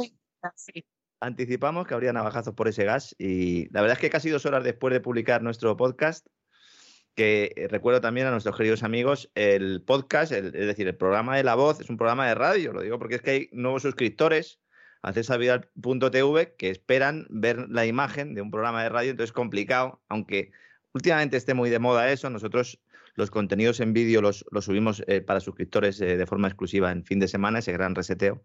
Entonces el despegamos no tiene vídeo, lo digo porque hay mucha gente ¿no? que, nos, que nos pregunta, pues al acabar de publicar prácticamente, mm, yo creo que cuando terminé de grabar, el gobierno de Rusia decide cortar el grifo a Polonia y a Bulgaria. Dice, señores, se acabó el lío. No hay gas para vosotros. ¿Por qué? ¿Porque seáis muy malos conmigo? No, aunque lo sean, ¿no? Sino porque no pagáis. No queréis pagar por la y búlgaros, no queréis pagar en rublos, ¿no? que es la condición que pone Putin. El suministro al resto de la Unión Europea se mantiene de forma completa. 5 sobre 5, que dicen en el ejército, ¿no? Todos los gasoductos rusos, que pasan muchos de ellos por territorio europeo, evidentemente, porque si no, ¿cómo nos van a traer el gas? No van a traerlo por el aire. Hay uno que lo trae por, por el mar, que es el Nord Stream 1, luego vamos a hablar un poquito de él. Y hay otro construido, el Nord Stream 2, su hermano mayor, que permanece cerrado por obra y gracia del señor Joe Biden. ¿no? sé si sabes, María Jesús, si he estado viendo eh, un poco prensa y tal, y algunos canales en Estados Unidos. No sé, si sabes si Joe Biden ha encontrado ya a su amigo imaginario, ese que está buscando. Eh, hay mucho debate en Estados Unidos. No tengo claro. Hay mucho debate eh, con esto en Estados Unidos. ¿A quién le intenta dar la mano el, señor Biden? Hay mucho debate. Este hombre no, no sé si está en condiciones ya no solo para, para presidir un país, sino para vivir solo. Sí, sí, pero lo tremendo es que nadie dé la voz de alarma. Hombre, es más fácil estar gobernando en la sombra y dirigirle como si fuera una marioneta. Pero clama al cielo que ningún partido, nadie de su propio partido, diga algo. Sí o no, al final lo que dices tú, ¿no? Le están manejando y yo creo que cuando hace estas cosas es cuando pierde el wifi, siempre lo comento, entonces le están manejando y cuando pierde la, la cobertura, ¿verdad? Pues es cuando realiza este tipo de barbaridades, ¿no? Bueno, como digo, la negativa de Bulgaria y de Polonia cumplir el decreto que les obliga a abonar el gas en rublos ha provocado que se les corte el grifo. Gazprom ha anunciado en un comunicado que ha interrumpido totalmente sus exportaciones de gas con destino a ambos países. Un suministro, está mirando datos, ya en los últimos días se ha ido reduciendo, como decimos, porque además tanto el gobierno de Bulgaria como el de, el de Polonia habían dicho que no estaban dispuestos a, a, cumplir la ley. Ojo, es que esto mm, también yo entiendo que esto es difícil de comprender para muchos, ¿no? Es verdad que es un cambio en las reglas del juego, es decir, hay contratos firmados para pagarse en euros que mm, dicen las empresas occidentales, sobre todo europeas, dice, oiga, es que yo tengo un contrato firmado, y entonces dice el Kremlin, dice ya, pero es que eh, vosotros me habéis bloqueado a mí el acceso a las reservas del Banco Central. Entonces, si, no me dejáis acceder a mi dinero, tendré que sacar el dinero a otro sitio. Y ya vuestros euros no me valen porque yo lo que necesito es respaldar al rublo. Y como el gas es mío, pues si lo quieres, me lo pagas en la moneda que te estoy diciendo yo. Que básicamente lo que, lo que hace Arabia Saudí con el petróleo eh, eh, cuando lo venden en dólares. ¿Mm? claro, evidentemente, dice, no, no, a mí me lo pagas en dólares. Pero yo es que te lo quiero pagar en, mi moneda. Dice, no, no, es un acuerdo. Es verdad que se viola un contrato, como digo, pero viene de una violación previa a la seguridad jurídica, ¿no? Entonces esto es, es, muy relevante, ¿no? Entonces las importadoras polacas y búlgaras dicen, nosotros seguimos pagando en euros y ya está. Hay mucho debate porque eh, Austria o las agencias de información eh, rusas, algunos seguimos eh, teniendo acceso a, ellas, no porque seamos muy listos, simplemente porque eh, vamos a acudir a esas fuentes. Es vital saber también lo que están diciendo los rusos. Y los rusos dicen que Austria también está pagando en rublos. Ha habido algunas informaciones, sobre todo en, en medios no occidentales, Siempre recomiendo leer los periódicos indios. Parece una tontería, pero hay periódicos indios en inglés que son bastante ecuánimes, por lo menos no están en ninguno de los dos sitios, aunque les empiezan a empujar a estar en uno de los dos, ¿no? Muy cerca de, Rusia, luego vamos a hablar un poco de eso. Pero en estos periódicos pues se planteaba que Austria está pagando en, en, rublos, ¿no? Y que por lo tanto, eh, pues por eso no se le ha cortado el, el, suministro. Claro, todo el mundo pregunta, bueno, ¿y Alemania? ¿Alemania cómo está pagando? Un ratito después de que se publicaron estas informaciones, el gobierno de Austria ha dicho que es falso y que ellos siguen pagando en euros. Entonces, hay mucha polémica, hay mucha incertidumbre, sobre todo hay mucho desconocimiento, porque en realidad todos llevan razón, María Jesús, excepto los polacos y los búlgaros. Porque el decreto de Putin lo que dice es que hay que abrir una cuenta en Gazprom Bank, el que quiera gas, que se llama cuenta Special K, como los famosos cereales estos de las barritas estas de Kellogg, ¿no? Bueno, Kellogg, por cierto, eh, Kellogg, un, eugenista de la peor calaña, ¿no? Que construyó su imperio, eh, básicamente cometiendo fechorías. Poca gente lo sabe, un día a lo mejor le dedicamos un gran reseteo. Pero sí, cuenta Special K, ¿no? Special K, algunos lo toman porque es bueno para el tránsito y tal, pues en este caso no es que sea bueno para el tránsito, sino que es imprescindible para poder eh, eh, tener gas, ¿no? ¿Esta cuenta Special K en qué consiste? Pues consiste en que uno pone ahí la moneda que quiera y se convierte a rublo de forma automática. Entonces, ¿estás pagando en euros o estás pagando en rublos? Pues depende, ¿no? Depende de lo que le quieras contar a tu población. Esto lo avanzamos nosotros después de una llamada que se produjo entre el, canciller alemán Olaf Scholz y Vladimir Putin el 30 de marzo, justo antes de que se aprobara este decreto de Putin. No porque nosotros seamos muy listos, siempre insisto en esto, sino porque leímos la letra pequeña de las informaciones que aparecían en muchos medios diciendo que Putin le había dicho al canciller alemán que la Unión Europea podría seguir pagando el gas en euros. Claro, al día siguiente, cuando se aprueba el decreto, mucha gente dice, bueno, ¿qué pasa? ¿No ha cumplido su palabra? Claro que la ha cumplido. Es que Alemania está abierto, las empresas importadoras alemanas de energía han abierto esas cuentas de Special K. Es que hay 10 grupos multinacionales importadoras de gas en Europa que ya tienen sus cuentas de Special K. Alguno preguntará ahí, bueno, ¿y, ¿y cuáles son? ¿Cuáles son los países? Pues muy sencillo, ¿qué países siguen teniendo gas ruso ahora mismo? Bueno, pues esos son. si es que es muy fácil. Es muy sencillo. Hay que saber leer, ¿no?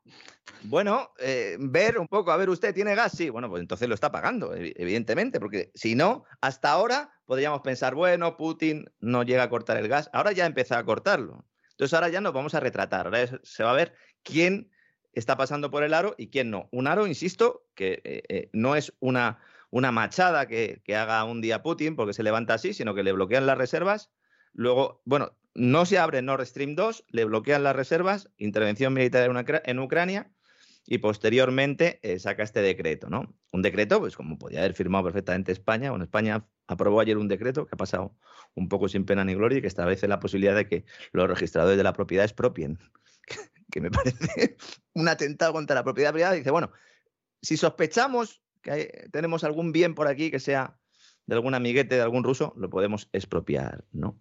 Pero como digo, el martes, la gasista eh, polaca ya había dicho que eh, le iban a cortar el gas, porque ellos no iban a abrir esas cuentas de Special K. Entonces, en ese sentido, no hay sorpresa eh, al respecto, ¿no? Claro, cuando Putin aprobó el decreto, dejó claro, además en el texto lo pone, que esta exigencia solo es para los países que, se, que define Rusia como hostiles. Con lo cual, hay otros países que no tienen por qué pagar en rublos. De hecho, eh, estoy convencido, no lo sabemos, pero yo estoy convencido que China eh, no está pagando en rublos, evidentemente. ¿no? Tras confirmarse el, corte de suministro, este de hidrocarburo, la titular de la cartera de Clima y Medio Ambiente de Polonia, que fíjate, pues nosotros nos quejamos de Teresa Rivera, que es ministra de Transición Ecológica, ¿no? En lugar de energía. La de allí es de Clima y Medio Ambiente. Mm, directamente. Es que yo de verdad, yo de verdad eh, mm, mm, vamos a ver, Polonia tendría que estar quemando carbón como si no hubiera un mañana ahora mismo. Como si no hubiera un mañana. Que es lo que está haciendo su vecino, es lo que está haciendo Alemania. Quemar carbón para producir energía eléctrica. Estos tienen una cartera de clima y medio ambiente. Es maravilloso. ¿eh? Es maravilloso. Dicen, no, es que nosotros tenemos gas almacenado y tenemos alrededor de un 80% de, gas almacenado y no vamos a tener ningún, ningún problema de suministro. claro, porque estamos en abril. Eh, eh, vamos a ver, eh, señora ministra de Clima y Medio Ambiente, qué pasa el próximo invierno. ¿no? ¿Qué la clave va a estar el próximo invierno? que es cuando vamos a ver realmente los problemas, ¿no? ¿Qué opciones tienen estos países o otros países que decidan no pagar? o en rublos o que no decidan no cumplir con esa exigencia de las cuentas de Special K. pues hay otros gasoductos ¿eh? que transitan por República Checa y Lituania, que podrían utilizarse. Y luego, bueno, pues comprarle el gas natural licuado a los estadounidenses, que eso lo descarta el gobierno polaco, entre otras cosas, porque es que es un 40% más caro que el ruso. Porque hay que traerlo de Estados Unidos y también la forma de extracción es mucho más cara, ¿no? Claro, mucha gente se ha sorprendido un poco, ha dicho, ¿esto qué es? ¿Un ataque más de Putin? Vamos a ver, el gobierno polaco hace dos días había divulgado una lista con 50 compañías y, y particulares de Rusia con intereses comerciales en Polonia a quien se les iba a expropiar. Pues claro, esto no suele salir en, los artículos cuando se habla de lo del gas. Entre estas empresas afectadas estaba la filial polaca de Gazprom. Yo ya no sé qué más decir. Si lo extraño es que no les hayan cortado el gas antes. Lo normal que hubiera sido que hubiera llegado Putin a un acuerdo con Alemania, porque evidentemente a eso llevan jugando mucho tiempo, y que le hubiera cortado el gas a todos los demás a los Bulgaria, Letonia, Estonia y compañía, ¿no? Bueno, es, su arma, no decían que lo utilizaba como un arma. Yo creo, insisto, que demasiado ha tardado, ¿no? Entonces, bueno, pues después de todos estos acontecimientos se producen esos, esos cortes. Polonia es uno de los países de la Unión Europea que más aboga por poner fin a la dependencia de, Rusia. La verdad es que hasta ahora estaba comprando más o menos la mitad del gas eh, que importaban, era el ruso, y quieren reducir a cero a partir de octubre. Bueno, pues no, quieren reducir a cero a partir de ahora. claro, si se lo han cortado, pues ahora ya directamente no tienen ese acceso. ¿no? El caso de Bulgaria, el tema es peor porque la dependencia es, de un 90%. Entonces, el caso de Bulgaria es aún peor. ¿no? Y bueno, pues los contratos van concluyendo, porque claro, las empresas que se dedican a comprar ese gas para luego llevarlo ¿no? a los países, para llevarlo a los hogares, llevarlo a las industrias, tienen unos contratos que van acabando esos contratos y entonces, claro, si no se renuevan, pues hay que buscar otra opción. Y normalmente este tipo de decisiones hay que tomarlas a medio, a largo plazo, no a corto plazo, lo cual es un, es un problema importante. ¿no? De momento, ambos países, como digo, no, no se plantean racionamientos. Y bueno, pues eh, mucho ha tardado Putin, lo ha hecho por la vía legal, por decreto, así que el que incumple se le corta el suministro. Yo entiendo que la mentalidad occidental no esté preparada para esta verdad, pero es evidente que esto es así, ¿no? Consecuencia directa, el precio del gas se dispara un 17% en el mercado europeo. Evidentemente. Evidentemente, ¿no? Hay menos oferta, pues entonces, eh, evidentemente, si se mantiene la demanda, pues sube el precio. ¿Y quién se beneficia de todo esto? Pues evidentemente el que tiene el gas. Mm. ¿Mm? Claro, es que yo no sé, de verdad, las sanciones estas eh, son sanciones para quién, ¿no? Mientras todo esto sucede, Zelensky, eh, el presidente de Ucrania, este está desnortado absolutamente. La última, no de la pierda, María Jesús, es que está haciendo lobby junto con las empresas energéticas y los bancos ucranianos, esos con los que se lleva también la familia Biden y los oligarcas que daban dinero en Delaware, para que la Casa Blanca apriete a Europa y obligue a las energéticas europeas a cambiar los envíos de gas que pasa por Nord Stream 1, que es ese gasoducto que te comentaba, que pasa por el Báltico, es decir, no pasa por Ucrania, y dice, no, no, que, que por favor, que el gas pase por Ucrania y así nos llevamos una comisión. Porque si no pasa claro, qué listo. Esto, de esto Hunter sabe. Hunter es el que sabe de esto. Eh, no sé si le llaman por teléfono o si, o si ya directamente tiene el teléfono con las llamadas capadas, ¿no? Desde luego lo tiene a tope de memoria el teléfono eh, Hunter Biden con las fotos que se hacen en los hoteles con señoritas, ¿no? Pues, eh, Tremendo. Sí, sí. Este Nord Stream 1, entonces, eh, está a full, está a plena capacidad, evidentemente. Este Nord Stream 1 lo que hace es traer el gas de, Siberia, de los yacimientos rusos, a Alemania, sin pasar por Ucrania. Y entonces, Zelensky ha mandado una misión diplomática a Estados Unidos con un par. Ha llamado por teléfono a Joe Biden, que la verdad es que están ya bastante, bastante quemados, lo decía don César Vidal antes incluso de la intervención militar, que estaban ya bastante quemados con Zelensky en la Casa Blanca, pero ahora más, ¿no? Y entonces Zelensky llama a Biden y dice, oye Joe, hey Joe, ¿no? Que decía Jimmy Hendrix, dile ¿eh? a los de aquí, a tus súbditos otanistas, por favor, que solo compren a Rusia gas, que pase por Ucrania, lo llevamos la comisión y así pues eh, no, no, nos quedamos caninos y le metemos el dedo en el ojo a los rusos. Esto salió publicado en prensa estadounidense. Incluso hay una delegación ucraniana que ha dado una vuelta allí por Washington viendo senadores y estas cosas que le gustan a ellos, ¿no? Vamos a ver, eh, señor Zelensky, ¿el gas, de, ¿el gas de dónde viene? El gas viene de Rusia, ¿no? Es que a lo mejor me he perdido yo en, alguna parte del mapa. Si el gas viene de Rusia, ¿qué vas a decir tú? ¿O van a decir las empresas energéticas por dónde te lo mando? Pues lo mandará el, el dueño por donde le parezca oportuno. Es más, es que te está, te está invadiendo, por lo menos está en guerra contigo. ¿Qué, ¿Qué, quieres? ¿Que lleve el gas por ahí y que además te pague una comisión? Es que me, me parece eh, una astracanada más, ¿no? Y luego, en último lugar, si vas a pagar ese gas, al final no debilitas a Rusia, no le estás debilitando en absoluto, ¿no? Una tontería más de todas estas que se están diciendo por absoluto desconocimiento de cómo funciona el, el mercado energético, ¿no? Aún así, pues supongo que allí en, en, la semana esta que se han pasado en Washington, los ucranianos pues lo habrán pasado bien. No habrán ido ahí a visitar algún obelisco y tal, ¿no? Supongo que les gusta esto, ¿no? Lo de los obeliscos. puede ser, puede ser. Sí.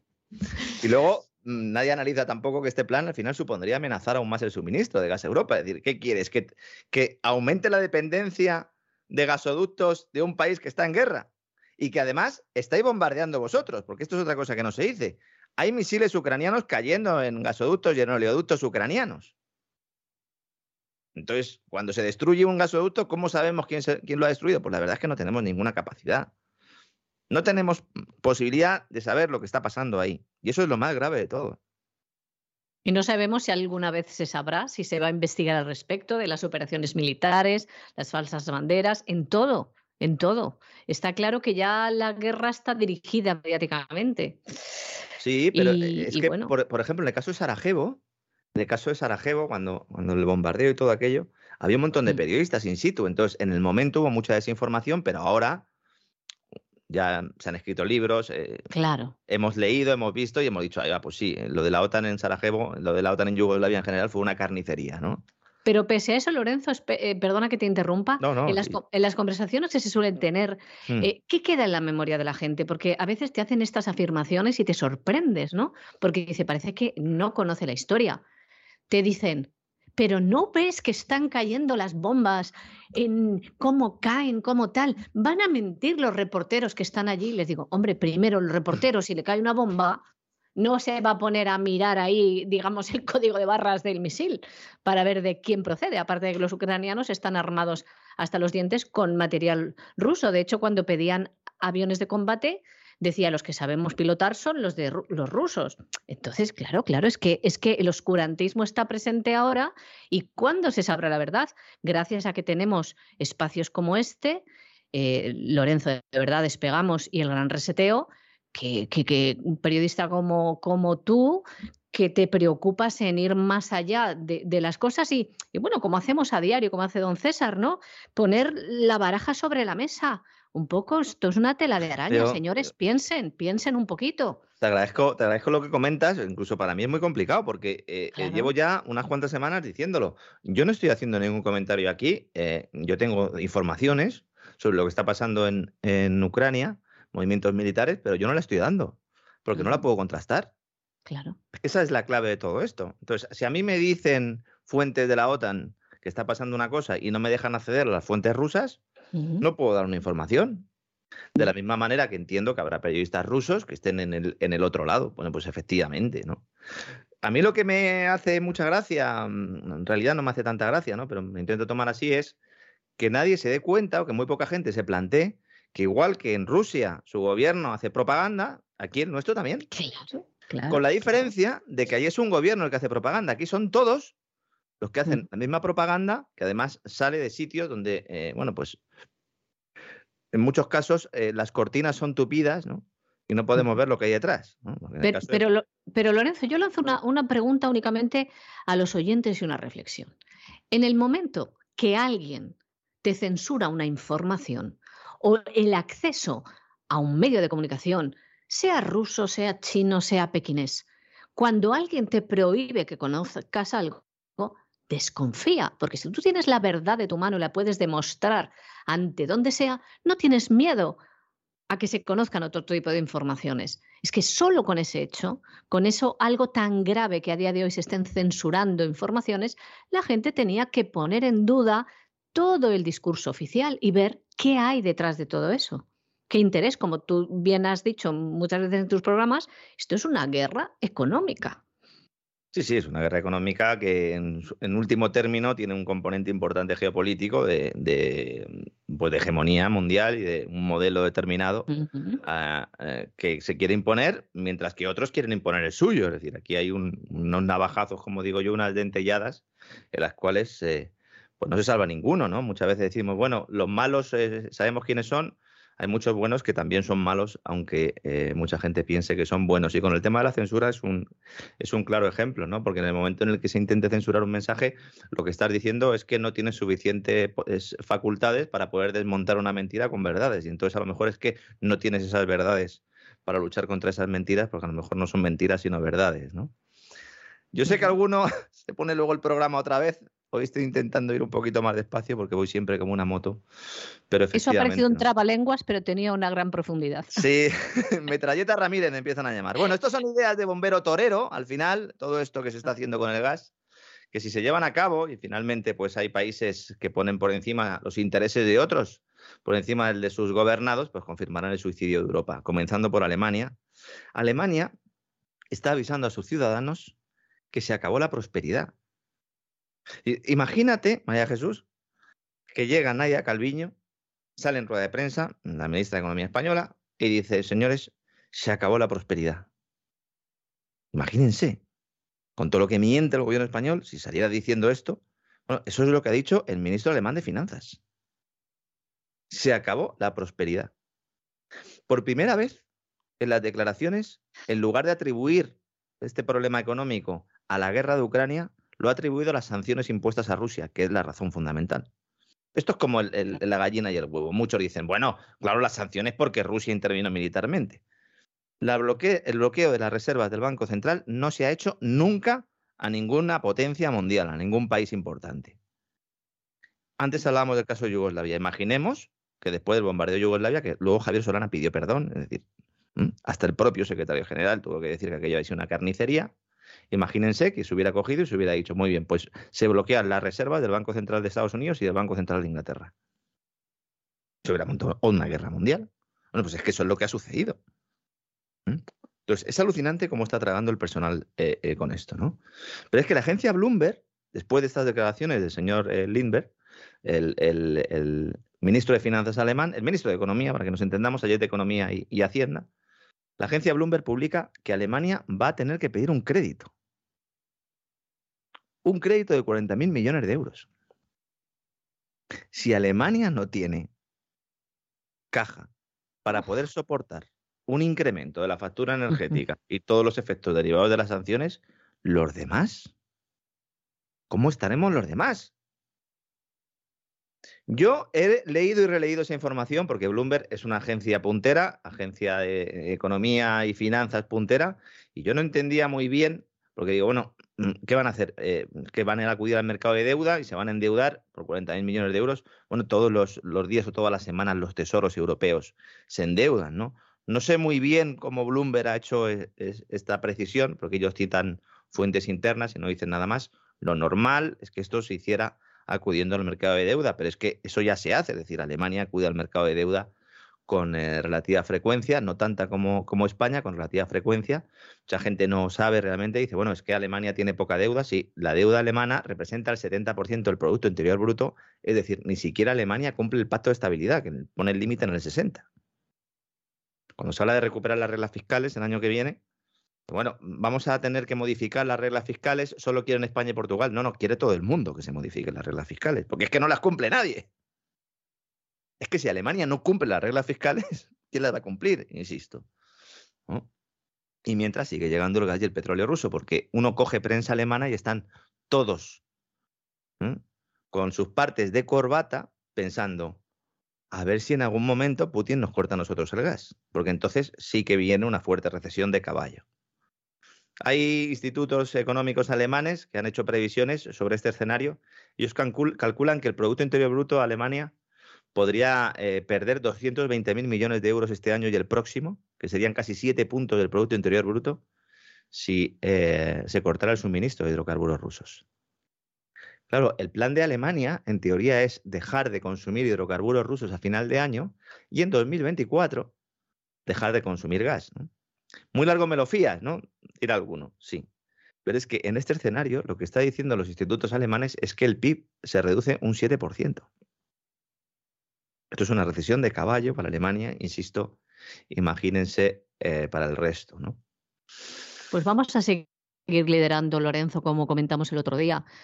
Eh, el índice de miseria, pero ya el índice de miseria, España en el número uno. es que nos vamos a posicionar ya fuera de los países de la OCDE. Estamos de los países de la OCDE el número uno, no, no de la lista total, pero sí de los países de la OCDE somos el primero en índice de miseria, el segundo de Grecia, que vamos a pasar fuera ya de la OCDE, nos van a comparar con, países africanos. El índice de miseria eh, se calcula eh, teniendo en cuenta dos variables fundamentalmente, que es el IPC, la inflación oficial, y el paro. Entonces, claro, ahí estamos mm. arriba, estamos arriba y, estaremos arriba siempre, porque aunque en IPC no lo estábamos, pero en desempleo sí. Entonces, nosotros, España tiene una tasa de paro mm, propia o equivalente al de cualquier país subdesarrollado. Es decir, una tasa de paro real y prácticamente estructural, que están entre los 15 y 25, y 25 puntos, entre el 15 y 25% de la población activa. El 15% cuando la cosa va muy bien, la real, digo. ¿eh? Y el 25% cuando, cuando va mal, cuando va muy mal incluso supera esto, pero más o menos esa horquilla, que es una tasa de paro estructural. Es decir, eh, Alemania, estamos diciendo que tiene muchos problemas, Alemania tiene una tasa de paro que eh, en, en, el peor de los escenarios nunca llegaría ni siquiera a traspasar el 7 y el 8% y nosotros aquí tenemos oficialmente cerca del 13. Pero claro, evidentemente los problemas son otros, ¿no? Mucha gente en Estados Unidos también dice, bueno, nosotros estamos en recesión, pero tenemos pleno empleo. Efectivamente.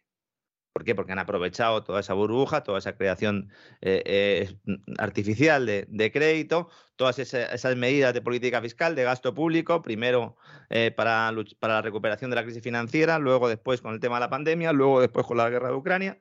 Todas esas medidas se han aprovechado para crear empleo de forma artificial, sí, para tener una demanda artificial, pero es que nosotros ni eso. Entonces, yo eso es lo que siempre he criticado, ¿no? De la economía española. No tenemos una estructura ni siquiera para beneficiarnos del doping. Mm, como están repartiendo drogas y todo el mundo le dan drogas y al único que nos hace efecto es a nosotros. Nos ponemos malos, ¿no? Ponemos malos en lugar de buenos. Claro, uno empieza a ver un poco, bueno, ¿y qué pasa con la confianza del consumidor en Alemania? Bueno, pues se, ha hundido 26 puntos, es decir, está en el, récord negativo histórico.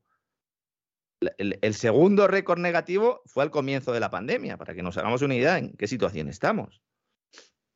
Yo de verdad, hay mucha gente que ve ruedas de prensa en televisión, sobre todo políticos españoles, y dice, una de dos, o te dejo escuchar a ti o dejo escuchar a la televisión, porque es que me voy a volver loco, porque es que decir dos cosas completamente distintas. Es que los políticos están mintiendo como bellacos.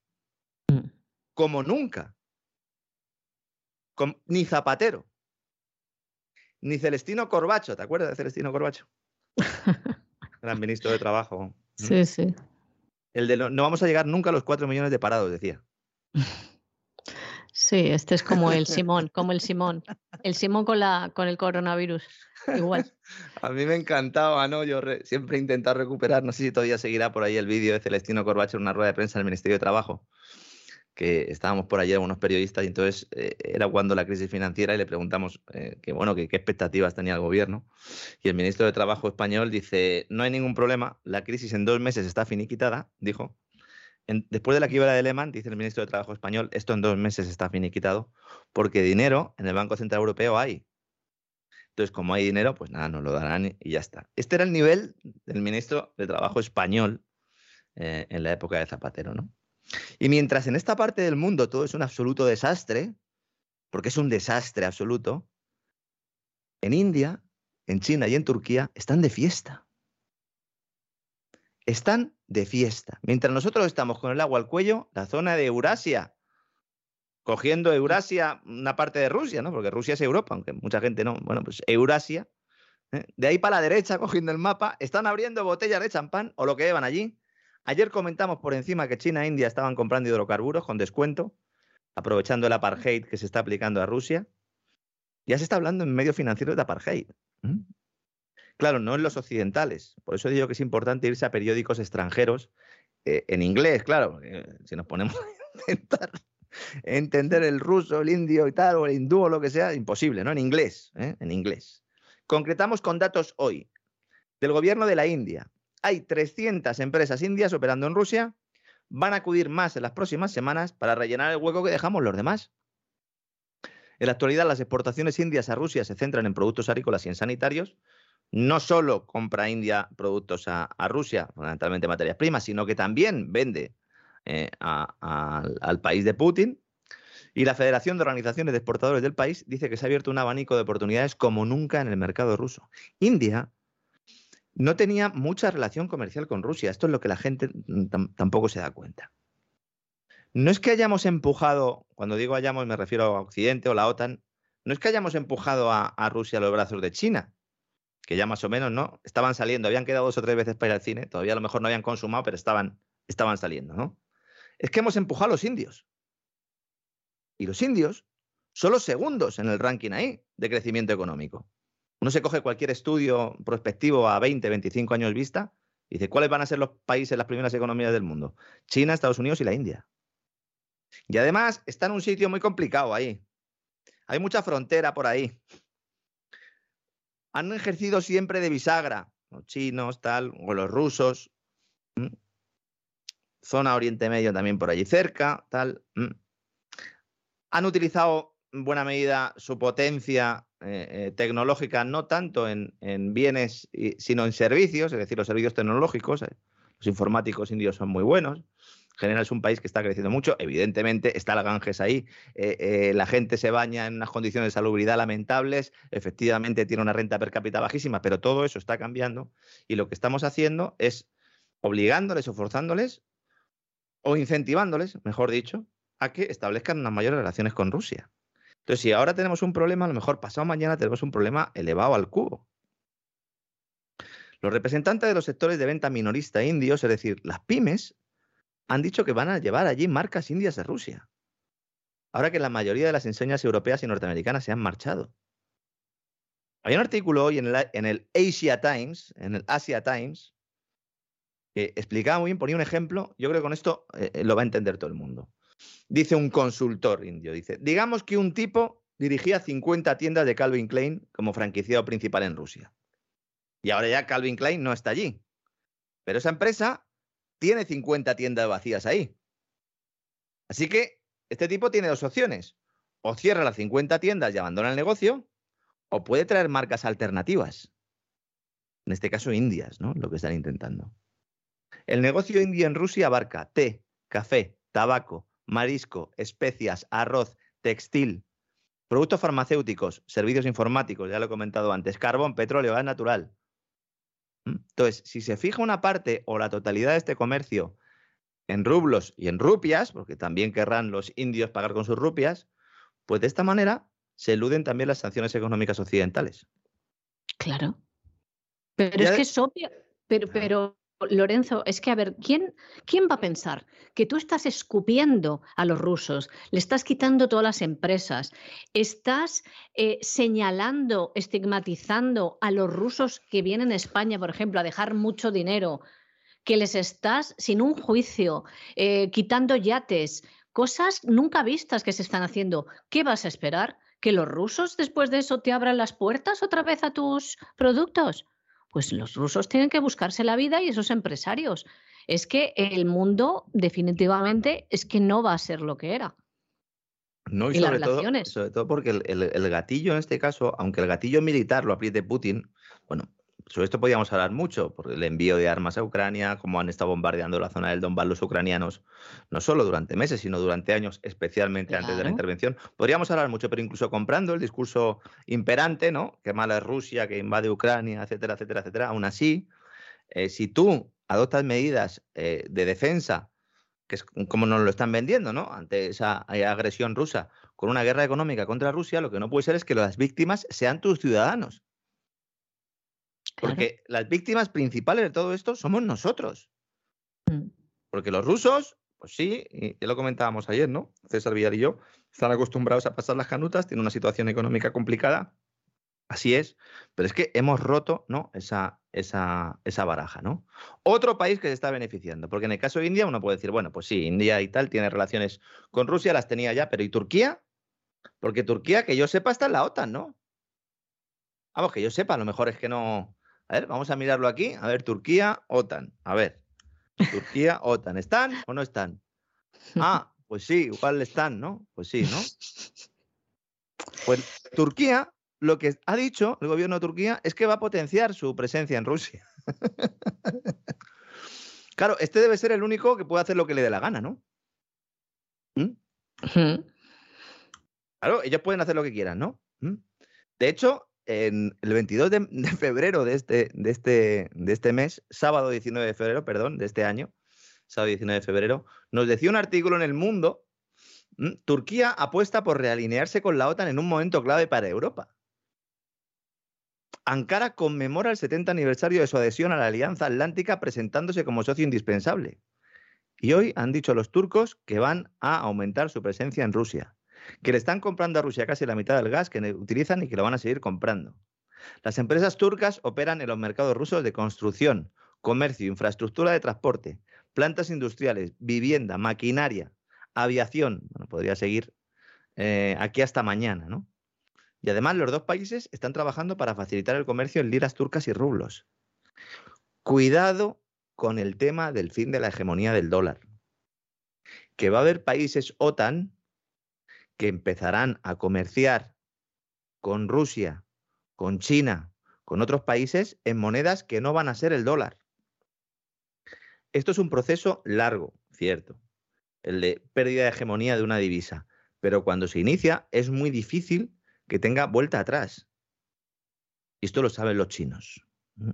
Por cierto, hablando de Turquía, supongo que estará muy contento de esto, BBVA, que es el principal banco español en el país, de hecho es el principal banco del país, BBVA, de Turquía. Yo no sé si BBVA está eh, violando las sanciones dando créditos a empresas que van a hacer negocios con Rusia. Eso habría que mirárselo, señor Torres. Mm. ¿Mm? Como sé que nos escuchan en BBVA, ¿eh? pues le voy a decir al señor Torres. Sí, sí. Saludos, señor Torres. Si tiene usted tiempo entre lo de Villarejo y tal, y todo el jaleo que tiene con, con Erdogan y compañía, mírese porque a lo mejor le está dando créditos alguna empresa que esté haciendo negocios en Rusia y tal. Y un buen día nos encontramos alguna noticia en algún periódico español. ¿Mm? Los chinos, ¿qué están haciendo los chinos? Pues esta es la gran cuestión, ¿no? Porque China públicamente no está haciendo nada. No, nosotros estamos mirando desde la barrera, os estáis pasando con Rusia, nosotros no estamos violando tampoco las sanciones de la OTAN. No está claro el número exacto de empresas chinas que hacen negocios con Rusia, pero estaríamos hablando de cientos, si no miles, y es probable que aumente en los próximos años. El gobierno chino está ayudando a las empresas privadas chinas, digo privadas, es decir, no a los grandes conglomerados eh, eh, públicos o estatales, no, no, empresas privadas, porque China, mucha gente tampoco sabe esto, tiene diferentes niveles ¿no? empresariales. En, en, el ámbito más bajo, en el de pequeñas y medianas empresas, y luego en el ámbito tecnológico también de abajo, hay una competencia feroz. Es decir, no es un modelo comunista al, al, viejo estilo, ¿no? Soviético en absoluto. De hecho, es tan feroz esa competencia que incluso cometen delitos sin ningún tipo de miramiento. Se considera que esa competencia salvaje, si queremos llamarla así, es positiva, decir, han aprendido eso, y eso pues provoca ¿no? que haya eh, pues muchas iniciativas que son potentes y que son interesantes. Al final ese es el resultado. ¿no? Bueno, pues muchas de las empresas privadas chinas van a llenar el vacío del mercado ruso haciendo hincapié precisamente en estas pymes porque además así se ven menos, llaman menos la atención que los grandes conglomerados estatales y así pues eh, no tiene que aguantar que la Casa Blanca día sí, día también le meta un dedo en el ojo. Llegados a este punto, me gustaría comentar algo. Lo he comentado durante eh, esta semana, bueno, llevamos tres programas, me parece que no ha habido vacaciones, ¿no? Llevamos tres programas esta semana, no lo he comentado, pero me gustaría comentarlo sobre el tema de, de los bloqueos en los puertos chinos, ¿no? Hay una teoría que se está extendiendo y que dice, o que plantea, que la manera en la que China está respondiendo o está ayudando a Rusia respondiendo a la guerra económica es bloqueando los puertos con la excusa del COVID. ¿Tiene sentido? Sí. Hombre, relativo, ¿no? Porque eso implicaría que China está dispuesto a perder dinero. Pero bueno, tiene un cierto, una cierta... Eh, bueno, es una hipótesis que puede ser bastante, bastante factible, ¿no? No lo sabemos. No lo sabemos. Y quien les diga que lo sabe, está mintiendo. Porque esto se puede sospechar, podemos atisbarlo, Pero no creo que a nadie esto se lo haya dicho ningún financiero chino, ni se lo haya dicho ninguna persona del gobierno chino, cuando el resto de informaciones que damos aquí todos los días sí que tienen un fundamento en fuentes concretas específicas, y cuando no las podemos dar, no es porque no existan, sino porque no se pueden dar, ¿eh? porque hay fuentes que por definición tienen que ser anónimas. ¿no? Pero en este caso no hay nadie que pueda demostrar esto. Entonces está bien, es una tesis que podemos tener en cuenta. Tiene cierto sentido, a lo mejor dentro de unos años pues hay alguna carta de alguien, una conversación de alguien que se filtre, que diga, fíjate, ¿no? China apostó por esta vía, algún, algún eh, eh, cable de los servicios de inteligencia. Cable, qué mayor soy, María Jesús. que va, no tanto, no te eches años, Lorenzo, no te eches hombre, cable, decir, algún cable de los servicios de inteligencia, esto es. Eso es. te ha faltado decir Morse también, ¿no? O señales de humo para ir más atrás. Ahora ya, bueno, si ya no se espiaban, imagínate ahora, ¿no? Ahora ya directamente orden judicial, ¿para qué, no? Entonces, eh, es muy posible Mm, bueno, de hecho, Rusia y China también están aumentando el volumen de comercio denominado en rublos y en yuanes, reduciendo su dependencia del dólar.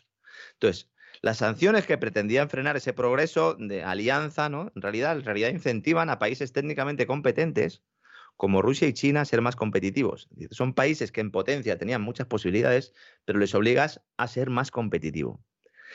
Es muy probable que surja una nueva economía rusa a medida que las empresas indias, turcas, chinas, las propias rusas, se vayan introduciendo en mercados que van a dejar vacíos los europeos y estadounidenses, japoneses, surcoreanos, todos los que se oponen a la guerra de Ucrania o a los que les han dicho que se tienen que alinear en este nuevo orden mundial, eh, nuevo orden mundial dual. ¿no?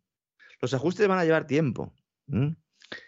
Ahora mismo hay más problemas que beneficios eh, para Rusia, evidentemente, pero cuidado, porque al final se puede configurar una alianza euroasiática que lleva ya mucho tiempo gestándose, que precisamente, en mi opinión, es lo que motiva todo el eh, que se, aceleren los acontecimientos en, con respecto a la presión de la OTAN en Ucrania y la posterior intervención. Ahí hay un miedo eterno, perenne. El informe de la Fundación RAN así lo, así lo determinaba, de la Corporación RAN, eh, perdón, que es el Deep State de Estados Unidos, que explicó César Vidal en, en un editorial en el cual se planteaba que había que intervenir en Ucrania para evitar esa unión de Europa, de Rusia y de toda la parte eh, de la ruta de la seda que une China con, con, el continente europeo. Entonces, como explica Scott Foster, que es un analista de Lightstream Research, en, el artículo que he comentado antes del, del Asia Times, él dice, el valor de las oportunidades en un país de unos 150 millones de habitantes,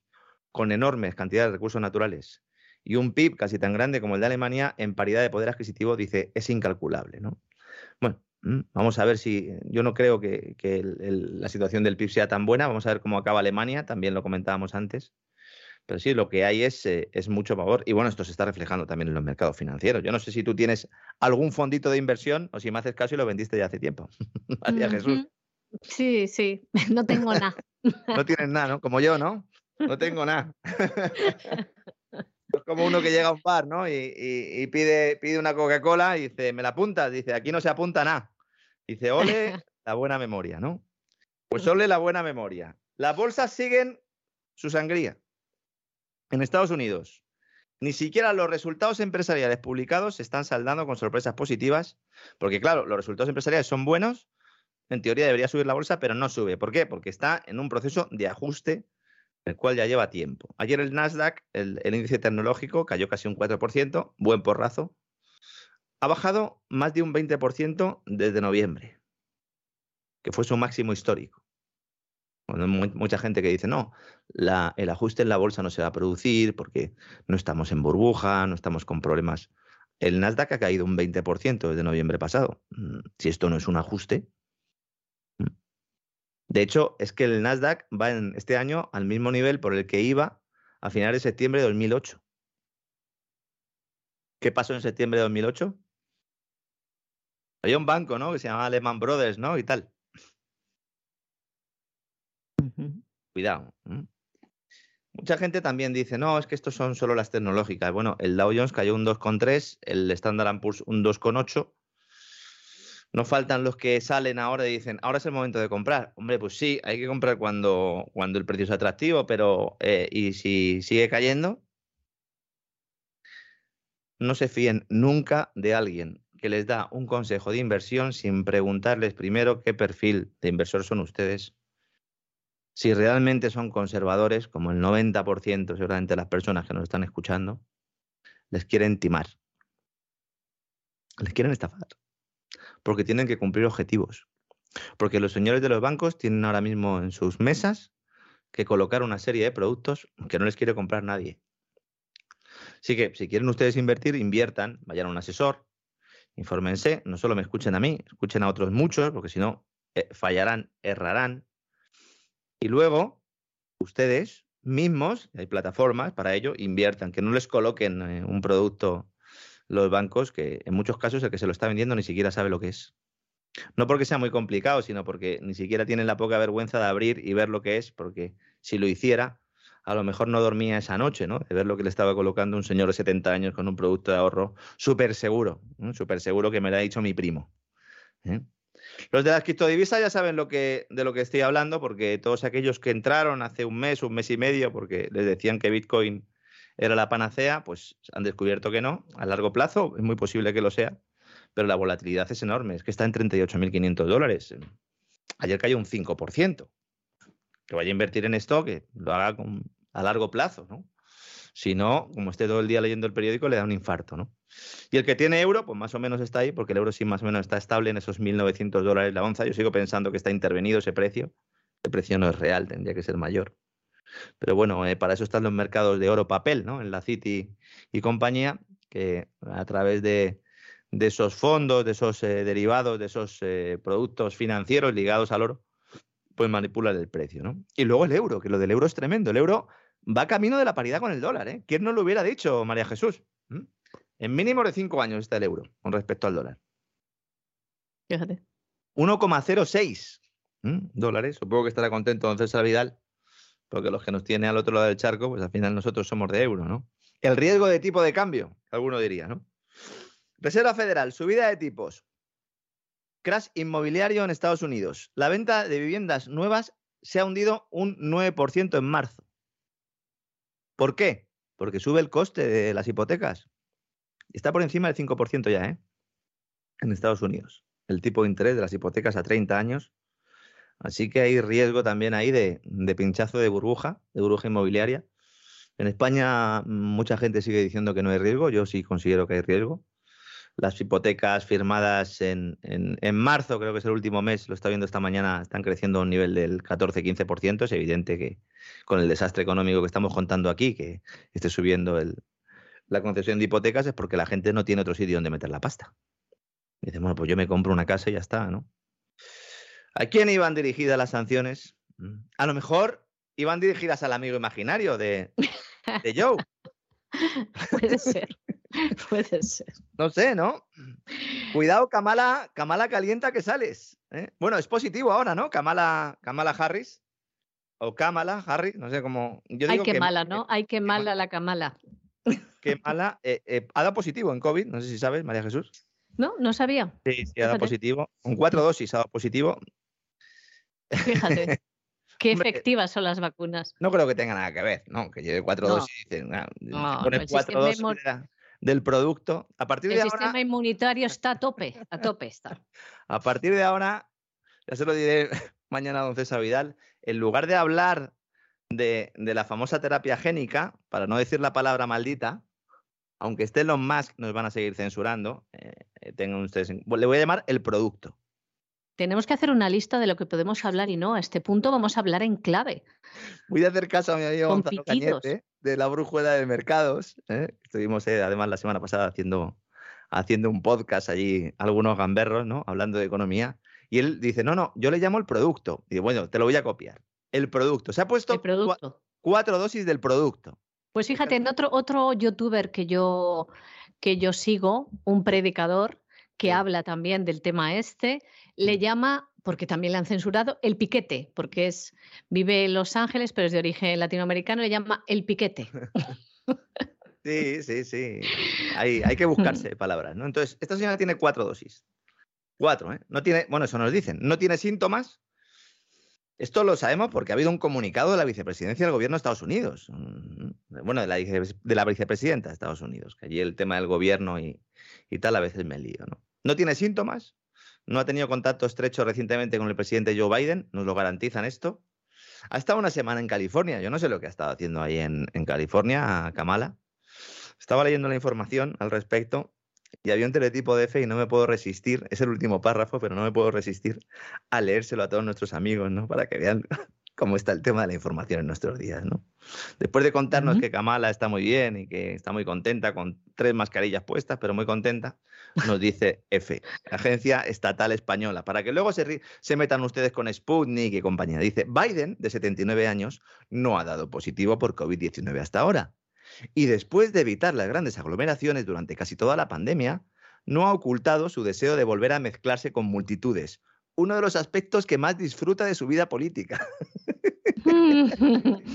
Mamma mía. ¿Eh? Bueno, pues no sé, Joe, mm, no sé, sal más. Sal más, claro que claro, si, no sabes ni cómo te llamas, luego no puedes ni coger un taxi para, para volver. ¿eh? Aunque bueno, peor estamos aquí en España. Llevará la dirección escrita. Llevará la dirección escrita en su casa. Peor estamos en España, ¿no? Con que ya sabes que no, que el presidente del gobierno ha colocado a, a su mujer, a Begoña, la ha colocado para, formar empresarios en Marruecos, ahora que somos amigos de... Sí, sí, bueno, pues eh, Begoña ahora mismo pasa de estar dando clase ahí a, futuros directivos a directamente a empresarios en Marruecos y a disfrutarlo sobre todo. Es tremendo todo lo que está ocurriendo y sobre todo que los, que los poderes públicos estén a por uvas, ¿no? Porque mientras que está el, presidente del gobierno colocando a la mujer en Marruecos, el, el, comité sanitario, eh, el plan de sanidad, el nuevo plan de sanidad, para, para cuidar la salud de los españoles es quitar la cerveza y el vino en los menús del día, en los restaurantes. Esto parece una broma y esto ha sido debatido en el Consejo Interterritorial del Sistema Nacional de Salud. Y dicen, no, no, fuera la cerveza y el vino de los menús.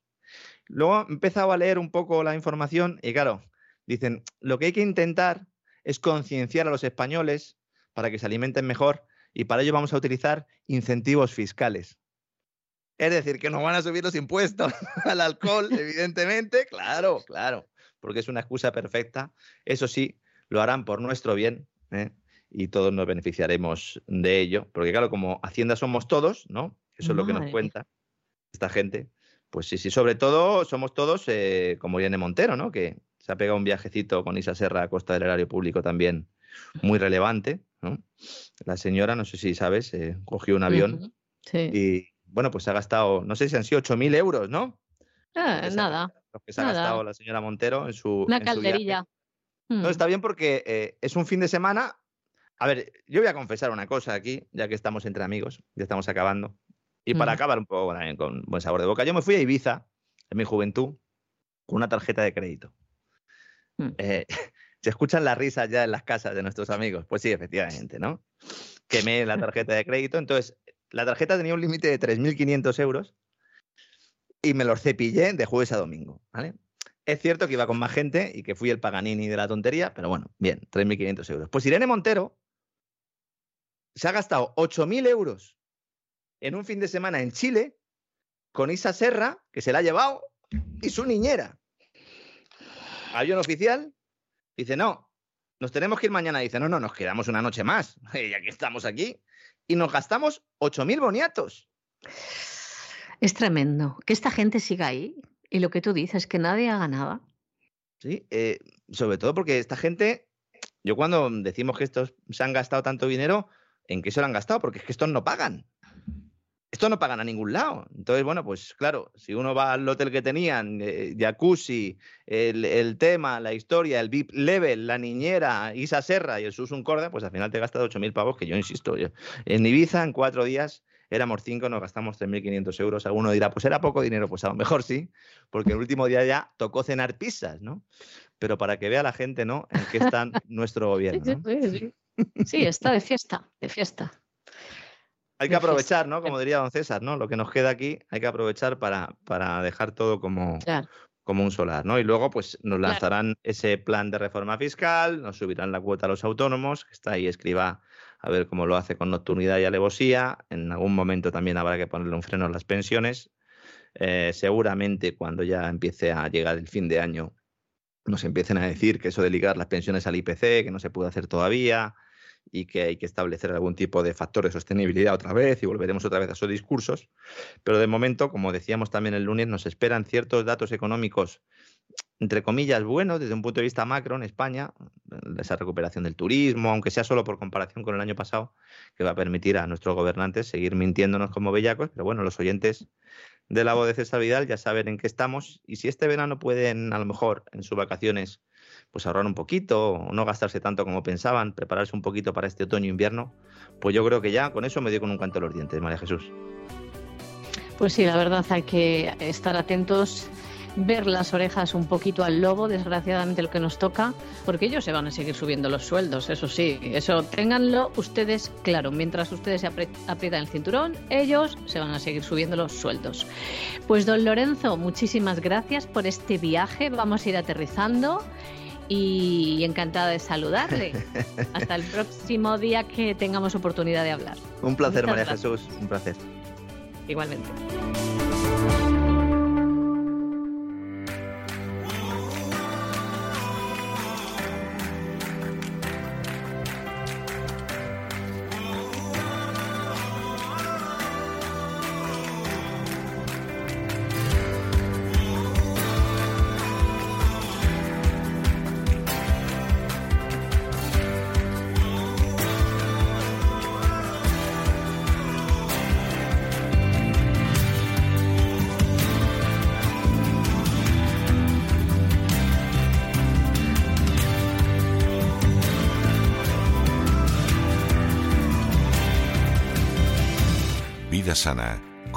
Elena Kalinnikova.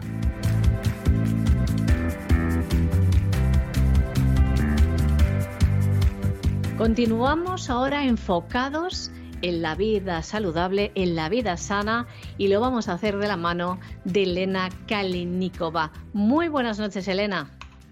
Buenas noches, María Jesús. Pues sí, hoy me gustaría... ¿Cómo estás? ¿Bien? ¿Todo bien? Sí, sí, perfectamente. Ya con la primavera, muchos ánimos, que la naturaleza está floreciendo, así que voy a hablar de un tema que precisamente en primavera le preocupa a mucha gente, aunque es un tema que está, digamos, vista para muchas personas a diario porque es muy importante y ocurre a muchas personas estos problemas independientemente de la edad, además. Y entonces, en el programa de hoy vamos a hablar de cómo podríamos ayudar a nuestro organismo a florecer, al igual que lo está haciendo la naturaleza. Vamos a hablar de la maca. Un poquito ah, de la historia. Qué curioso. Sabes que yo, una anécdota personal. Aquí mucha gente no sabrá lo que es en España, porque no es un, producto muy utilizado, pero como nos escuchan en todo el mundo, también en Latinoamérica, yo lo conocí por primera vez hace años que tuve que ir a hacer un reportaje cuando estaba en la cadena COPE a Perú y allí encontré el polvito que lo tomaban. Eh, ahora tú lo explicas bien, pero como lo ves físicamente como una especie de colacao, un color así marrón, y decían, esto es muy bueno para el desayuno, para dar energía. Yo lo compré un sabor que nunca había probado y me resultó bastante agradable. Y bueno, a partir de ahí, no sé más, ya te dejo a ti que nos explique qué es, nos expliques, Elena, qué es la maca. Pues sí, qué maravilla. Pues ya te has adelantado un poquito, porque efectivamente la maca viene de Andes peruanos y bolivianos. Y este polvito, digamos, tiene muchas propiedades mágicas que hoy vamos a ver. Eh, para empezar, es muy bien conocido eh, porque es súper beneficioso tanto para mujeres y hombres porque ayuda ante el estrés y el cansancio y también estimula la fertilidad y potencia la libido. Durante miles de años, las poblaciones de los Andes peruanos y bolivianos han seleccionado los alimentos que les han permitido adaptarse mejor a unas duras condiciones de vida a 3.000, 4.500 metros de altura y entre ellos destaca la maca andina, que es un tubérculo de la familia de las crucíferas, como las coles, los rábanos o la mostaza, y es rico en minerales esenciales, como por ejemplo cobre, hierro, calcio, zinc, magnesio, fósforo, potasio, bismuto, manganeso, azufre, también contiene sodio, selenio, yodo, silicio y estaño. Y también es rico en vitaminas del grupo B, en concreto B1 y B2, y en sustancias con efectos estimulantes, que es de lo que estabas hablando tú, María José, que efectivamente da muchísima energía. Y es un tubérculo muy nutritivo, además contiene sustancias como la macaridina, las macamidas y los glucosinolatos, que tienen una intensa actividad biológica y que la han convertido en objeto de numerosos estudios relacionados con la fertilidad, la libido y el control del estrés, entre otras aplicaciones. Y, por ejemplo, los glucosinolatos son las mismas sustancias que contienen los coles y son compuestos azufrados. Y vamos a, eh, vamos a ver ahora cuáles son los efectos más conocidos. Pues por supuesto los efectos afrodisíacos, tanto para hombres como para las mujeres. Aumenta la fertilidad. Em, una de las propiedades de la maca más reconocida es la de favorecer la fertilidad. Contiene sustancias, unos alcaloides, que se llaman eh, macamidas, y minerales como el zinc, que supuestamente actúan sobre la funcionalidad del sistema hormonal, tanto de hombres como de mujeres, y aumentan las probabilidades de fecundación. También mejora problemas femeninos. Es útil para aliviar los síntomas de la menopausia, los trastornos de la menstruación y el síndrome de ovario poliquístico. Sin embargo, aún no está probado que la maca modifique los niveles hormonales. Y por supuesto, como habíamos dicho antes, estimula la libido. Este afrodisíaco natural es uno de los pocos alimentos que ha probado su capacidad para aumentar el deseo sexual y disfrutar más del sexo. Según la experta en fitoterapia y medicina integrativa, uh, Low Dog, también estimula la libido de las mujeres. En el caso de los hombres, aumenta el volumen y calidad del semen y combate la disfunción eréctil y aumenta la fertilidad femenina. También reduce el cansancio y el estrés. Es uno de los beneficios eh, por su poder adaptógeno, es decir, favorece la resistencia anímica y física en circunstancias que provocan ansiedad, depresión o agotamiento. Un estudio publicado en Phytotherapy Research concluyó que ayuda a recuperar el equilibrio tras un episodio de estrés. Algunos deportistas, por ejemplo, lo utilizan para aumentar su rendimiento físico. Y por otra parte, en terapia nutricional se recomienda a las personas con fatiga crónica. Vamos a ver otros efectos de la maca sobre el organismo. Pues previene eh, la hipertrofia de próstata, que es muy importante, también, además de los beneficios anteriores, habría que destacar las siguientes, que estimula el sistema inmunitario, que nos conviene a todos en primavera sobre todo. Antidepresivo natural, anticancerígeno, alivia los dolores óseos y musculares como pueden ser osteoporosis, em, reumatitis, artritis, etc. También alivia la fatiga crónica, que es típico de fibromialgia. Aumenta la circulación cerebral, por lo que mejora la memoria y el aprendizaje. También estimula la formación de glóbulos rojos, ayuda en casos de anemia y regula el colesterol. También ayuda en la diabetes, incrementando la actividad de páncreas. Y ahora me gustaría hablar de diferentes tipos de maca, porque hay tres. El primer tipo que lo conocemos todo, que mm, me imagino que el que tú probaste, María Jesús, fue eh, maca, dijiste, de color así eh, como, como marroncito. Sí, como marroncito, así como color. Sí, eh, más marrón que te iba a decir albero, por eso, pero no, no, como veis, como marroncito claro. Vale, pues me imagino que era la maca amarilla que es la más común y la más conocida.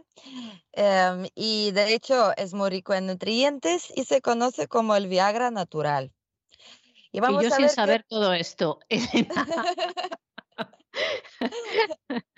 a saber qué dosis te habrán dado. yo no me enteré de nada.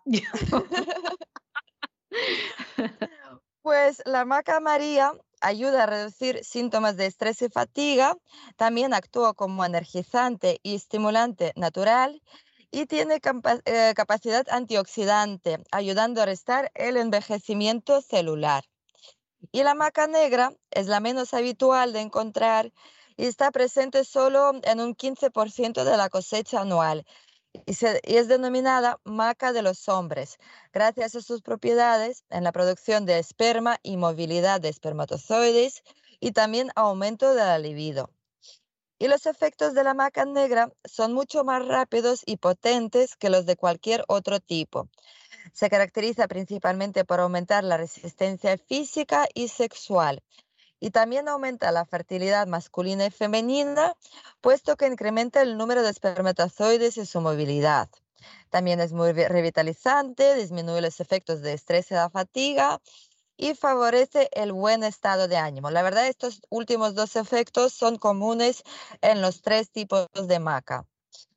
Y lo curioso de la maca María es que también contribuye al buen rendimiento de los ovarios, ya que ayuda a regular el ciclo menstrual. Y la maca roja em, tiene las propiedades similares, aunque algunos autores señalan que la maca roja está especialmente indicada para los hombres porque cuida la salud de la próstata. Se utiliza también en casos de osteoporosis, para la regeneración ósea y en casos de eh, disminución y la inflamación de la próstata. Por tanto, la maca roja pues, se indica especialmente para personas mayores de 40 años y también destaca por sus propiedades antioxidantes y antitumorales. Y se trata de un producto en realidad beneficioso para ambos sexos. Y la harina de maca, que está rica en minerales, es muy común en estos países latinoamericanos, pero muy poco conocida aquí. Así que me gustaría eh, destacar el uso, digamos, de esta harina porque se puede preparar em, algunos bizcochitos en casa o el pan con ella y de, esta manera favorecer eh, nuestro sistema nervioso, el eh, sistema inmunitario y aportar mucho calcio a nuestro organismo, porque encontramos hasta 500 miligramos de este mineral en 100 gramos de harina de maca. Y tomando una cucharada de polvo deshidratado de maca, unos 10 gramos, eh, bastaría para obtener el 75% de la cantidad diaria recomendada de hierro. Es decir, en hierro también es destacable el aporte de esta harina de maca. Y el 4% la del calcio y el 3% de la de magnesio. Me refiero a la cantidad diaria recomendada. Y para asegurarse de que se asimile bien el hierro, es mejor, y también el calcio, es mejor que vaya acompañado la maca con frutas ricas en vitamina C. ¿Y cuál sería la presentación de maca y cómo se tomaría? Pues para empezar, el que quiera eh, comprarla eh, la puede encontrar en herbolarios y también en las farmacias. Y la maca se comercializa en dos presentaciones, en cápsulas y en polvo. Pues en cápsulas, digamos que dependiendo del resultado que se quiera obtener, se debe tomar entre una o cuatro cápsulas de maca diarias y siempre es recomendable ir aumentando dosis poco a poco. No, es decir, no hay que tomar mm, desde un principio las cuatro cápsulas, no. Primero tomáis una y veis qué tal os va, cómo os sentís. Y en polvo, por ejemplo, la cantidad aconsejada es de 5 a 15 gramos por ración. Y en niños, unos 5 gramos a partir de 7 años. Y en este caso, pues se tomaría entre una a dos cucharadas pequeñas y se recomienda empezar por una y tras observar los efectos conseguidos, pues ir aumentando la dosis si fuera necesario.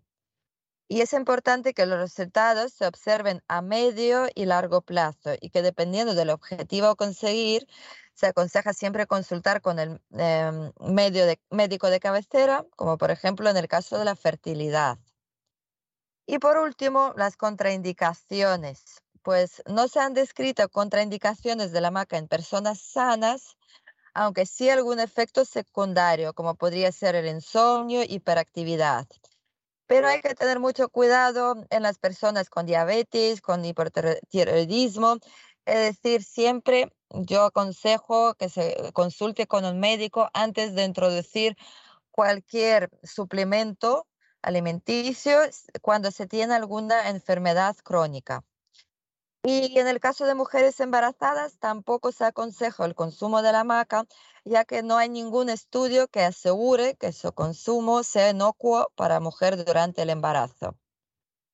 Y con esto, pues ya os he presentado un producto, la verdad que muy beneficioso para la salud y espero que a vosotros os guste, que lo probéis en el caso de la necesidad o simplemente para revitalizar todo el sistema, todos los sistemas de nuestro organismo en primavera, porque es cuando más necesitamos mantener el equilibrio, necesitamos, digamos, revitalizar nuestro organismo de minerales, vitaminas y, por supuesto, subir las defensas.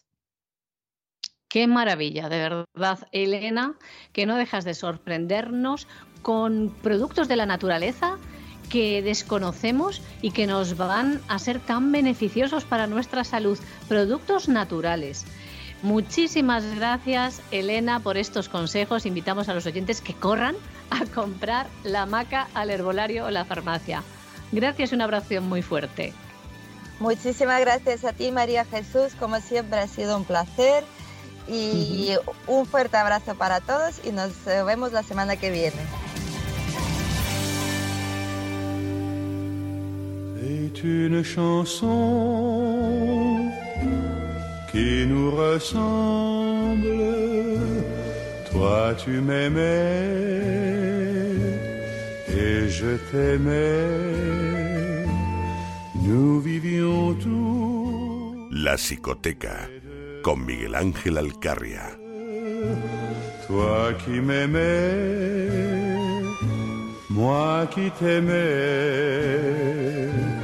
mais la vie sépare ceux qui s'aiment.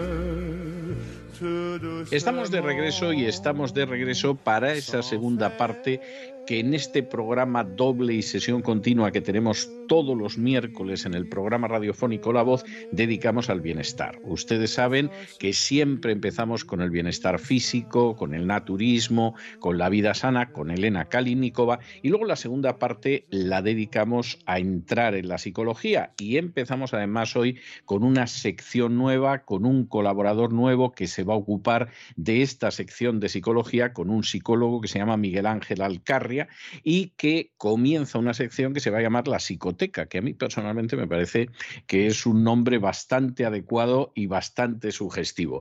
Muy buenas noches, Miguel Ángel. ¿Por dónde vas a comenzar esta sección hoy? Muy buenas noches, don César, y hoy vamos a empezar pues hablando del movimiento pedófilo, del movimiento MAP y obviamente pues de, un cierto perfil psicológico que tiende hacia la conducta delictiva. Bueno, a todo eso, si me lo permites, Miguel Ángel, ¿cómo es que vamos a empezar hablando de la pedofilia el primer día? O sea, esto que es para pour le bourgeois, que dicen los franceses, para asustar a la gente, ¿a qué se debe? Bueno, se debe a que recientemente, el 25 de abril, se celebra el Día Internacional de la, Visibilización eh, de la Pedofilia y pues es una fecha significativa, no para nosotros, pero sí para ellos, para aquellos que quieren despenalizar la pedofilia. Entonces, bueno, pues es un tema que considero relevante tocar justamente en estas fechas. ¿Y por qué es el 25 de abril? Es algo curioso. Bueno, se dice que un 25 de abril, de, abril, Lewis Carroll, que es el autor conocidísimo de Alicia en el País de las Maravillas, tuvo su primera cita con una niña.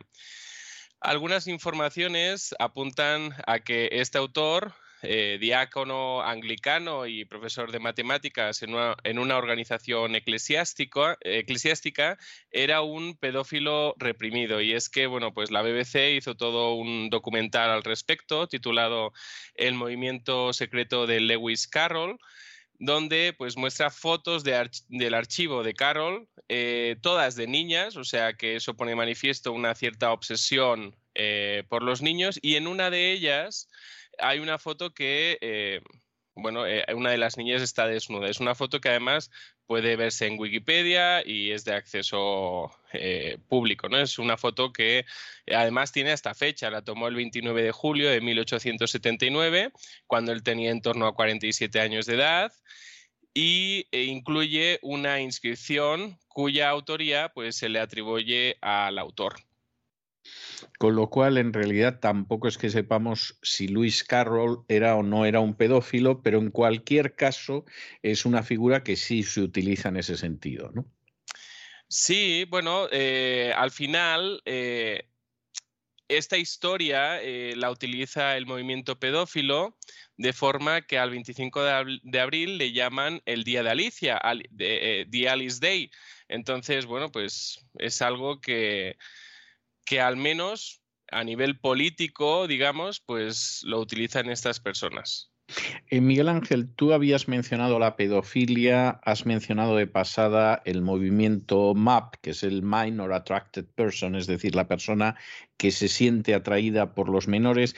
¿Qué diferencia hay entre pedofilia, entre pederastia, entre el movimiento MAP o todo esto es más o menos lo mismo?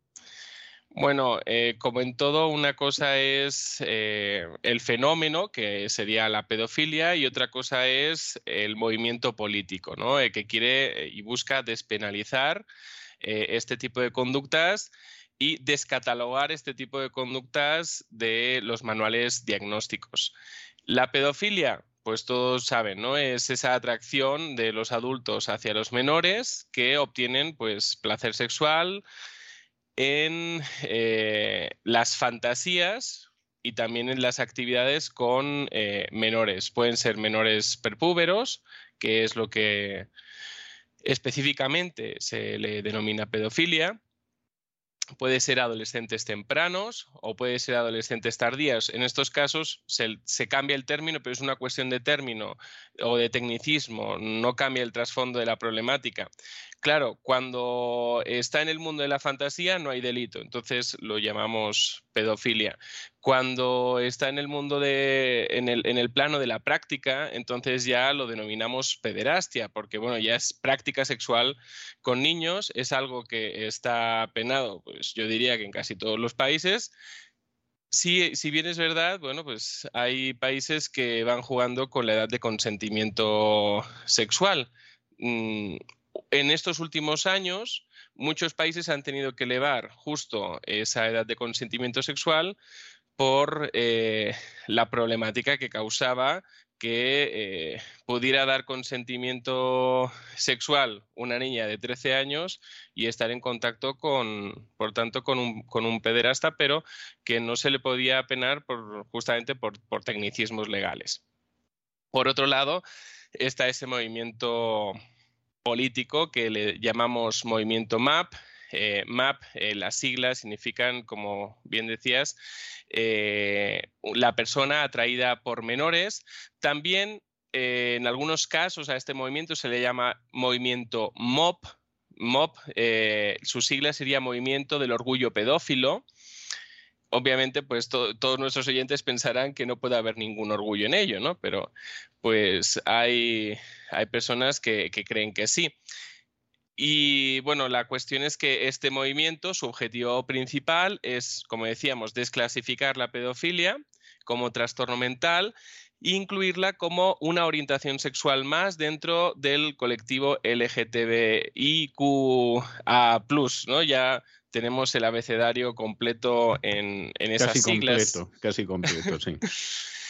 Algunos pueden pensar que, bueno, esto nos pilla un poco de lejos, ¿no? Que nadie puede realmente defender esto. Pero ya tenemos un par de TED Talks que defienden eh, el tema de la pedofilia y sí hay todo un movimiento eh, ya más secularizado y aceptado eh, que lo que quiere es reflexionar acerca de las relaciones intergeneracionales.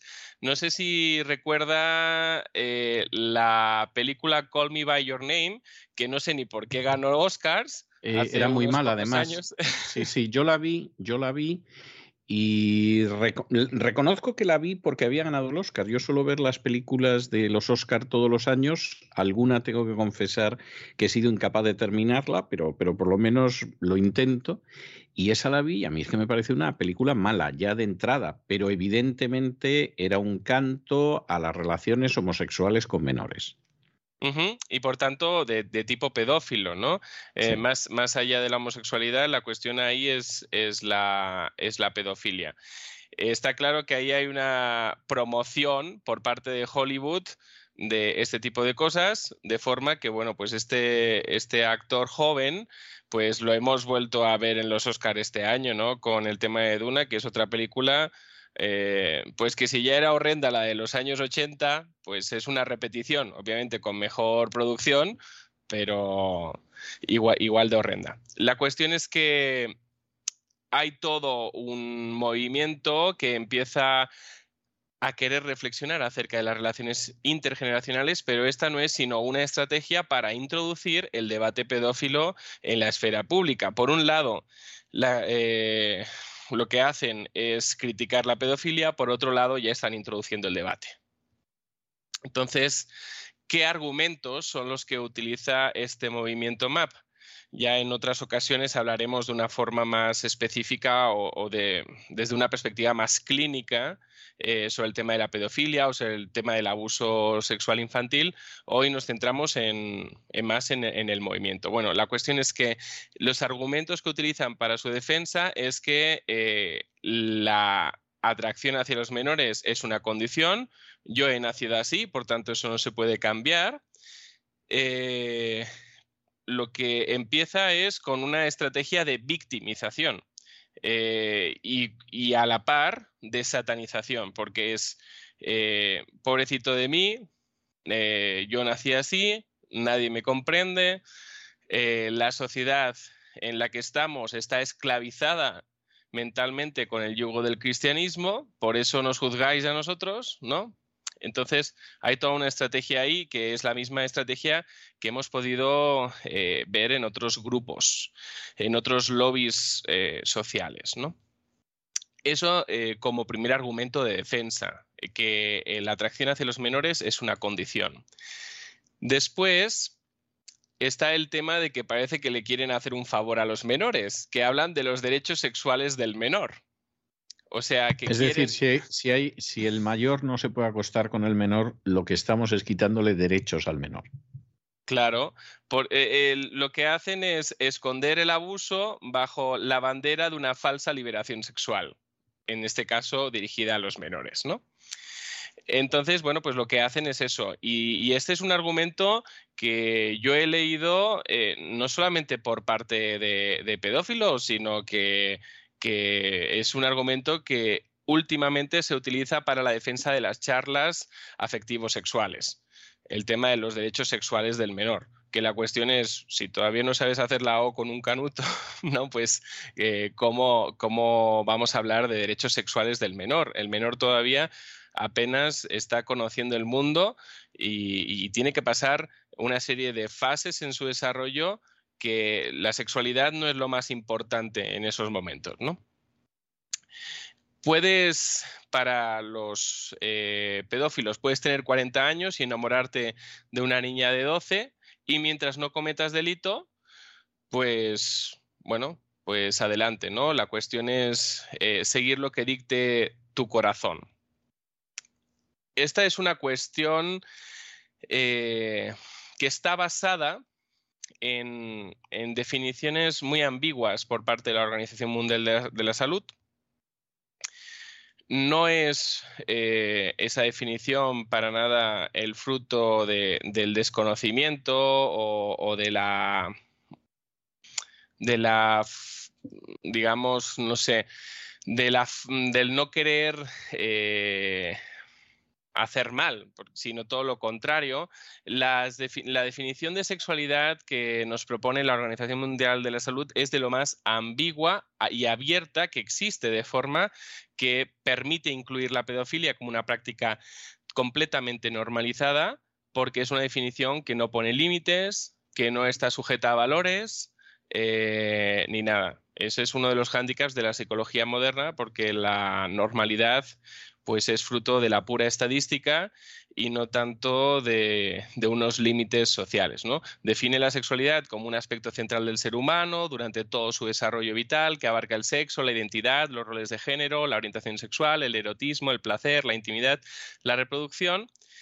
Y que, bueno, que se experimenta a través de pensamientos, fantasías, deseos, creencias, actitudes, valores, comportamientos, prácticas, roles y relaciones. La cuestión es que aquí no se establece ningún tipo de límite, de forma que eh, nos encontramos con, un grave eh, problema de fondo, eh, de forma que, bueno, pues es bien sencillo y que, que en un futuro Ahora lo que nos parece totalmente imposible, que se acepte socialmente la pedofilia, pues que en un futuro lo veamos como algo, como algo normal. Y es que lo que se ha seguido en el movimiento pedófilo en cuanto a tema de estrategia es la misma estrategia que, como decíamos, que se ha seguido en otros lobbies. Son tres pasos. Insensibilización, a través de mostrarlo eh, y crear el debate en películas y otras cuestiones. Victimización, que es pobrecito de mí, pues que yo nací así.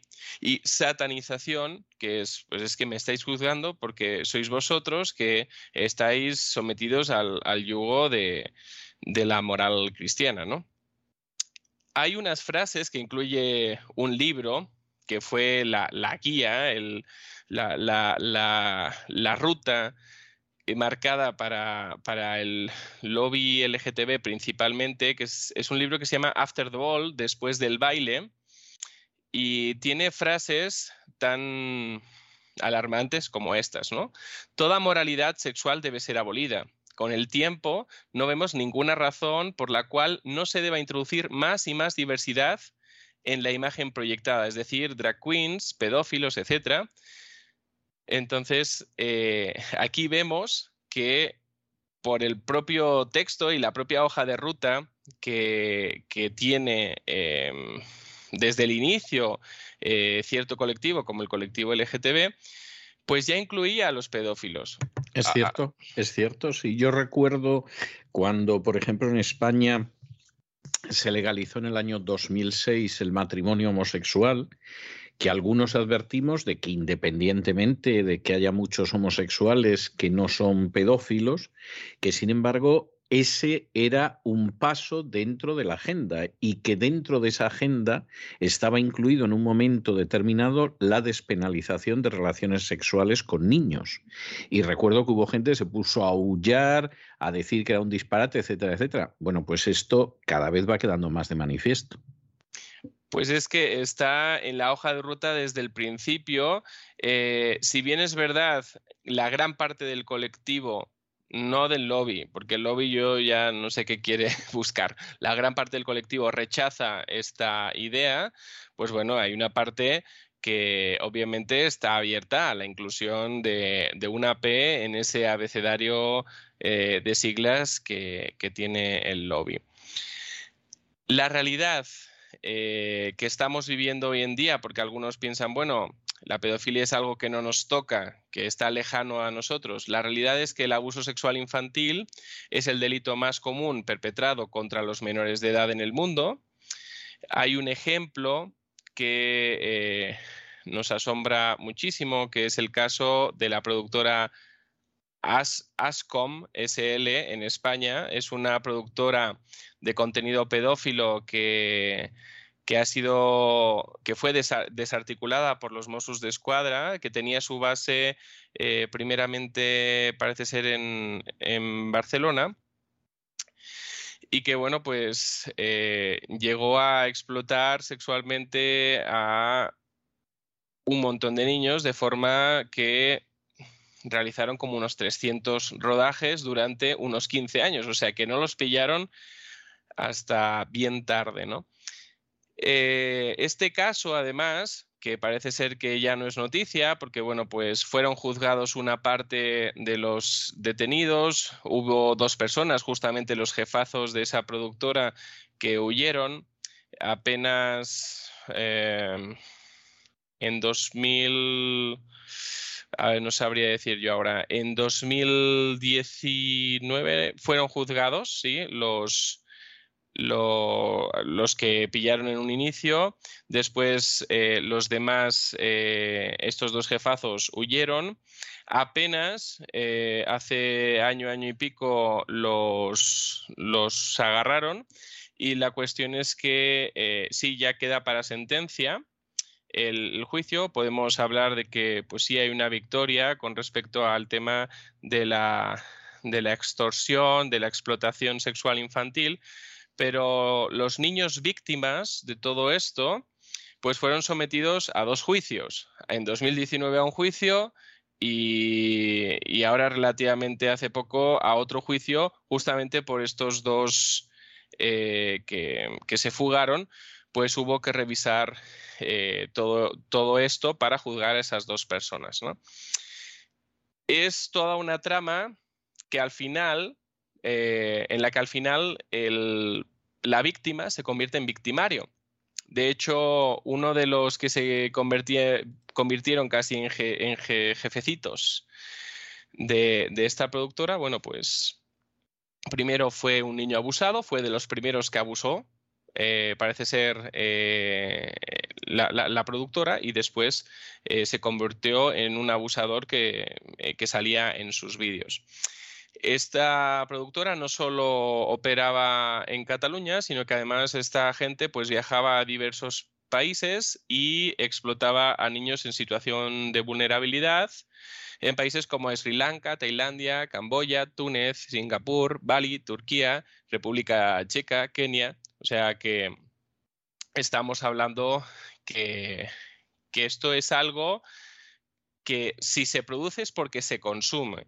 O sea que es una situación que tenemos cercana, es una situación sobre la que no podemos mirar a otro lado y, que debemos afrontarlo eh, socialmente mm, sin tabús, ¿no? O sea, tenemos un problema, ¿eh? tenemos un problema y es que hay una, unas cifras demasiado elevadas de abuso sexual. En España el 23% de los niños y el 15%, eh, eh, no, el 23% de las niñas y el 15% de los niños sufre abuso sexual antes de los 17 años.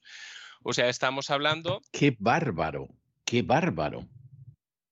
Sí, estamos hablando de que realmente tenemos un problema. No podemos mirar eh, a otro lado y debemos afrontar que si hay esa cantidad de abusos sexuales infantiles y la mayoría se produce por mayores de edad, pues tenemos un movimiento pedófilo que dentro de poco va a ser muy aceptado en sociedad, porque hay mucha gente que, ha incurrido en ese tipo de, prácticas, en prácticas eh, de pederastia, ¿no? Bueno, ese es un tema, ese es un tema, Miguel Ángel, tan interesante que creo que nos vamos a quedar aquí, pero yo creo que para la semana que viene eh, vamos a continuar con el tema, pero me interesa, te emplazo ya desde el principio a que eh, podamos analizar las posibilidades de éxito que puede tener el movimiento MAP. Es decir, si efectivamente esto va a seguir siendo una simple minoría agresiva que continúa moviéndose, que perpetra abusos, pero que al mismo tiempo quiere verse aceptada totalmente en sociedad y lo va a conseguir, o si por el contrario, pues parece que no, que hasta ahí va a llegar el avance de la ideología de género, hasta ahí va a conseguir eh, poner los pies, pero no va a conseguir traspasar ese umbral. De modo que si te parece, nos quedamos ahí, si, si no hay problema por tu parte, y quedas emplazado para la semana que viene para reanudar la sección ahí. Eh, Miguel Ángel, yo tengo la costumbre, esta es la primera vez que tú recalas en el programa con tu sección, pero yo tengo la costumbre de que eh, concluyo siempre el programa con una pieza musical con el último colaborador, que en este caso los miércoles vas a seguir siendo tú, Dios mediante, los próximos meses.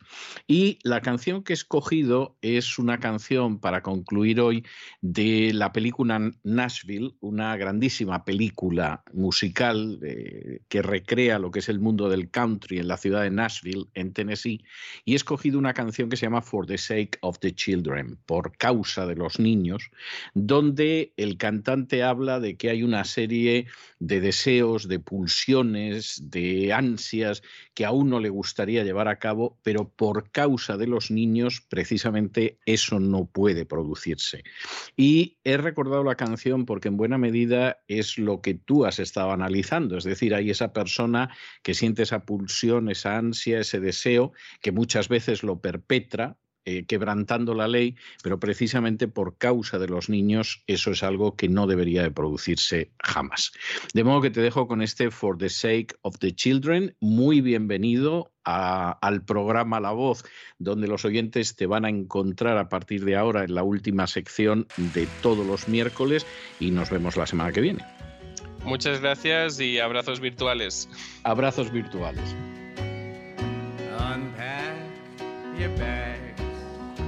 try not to cry. I can't leave my wife. There's three reasons why. There's Jimmy and Kathy and sweet Lorelei. For the sake of the children, we must say goodbye. The children,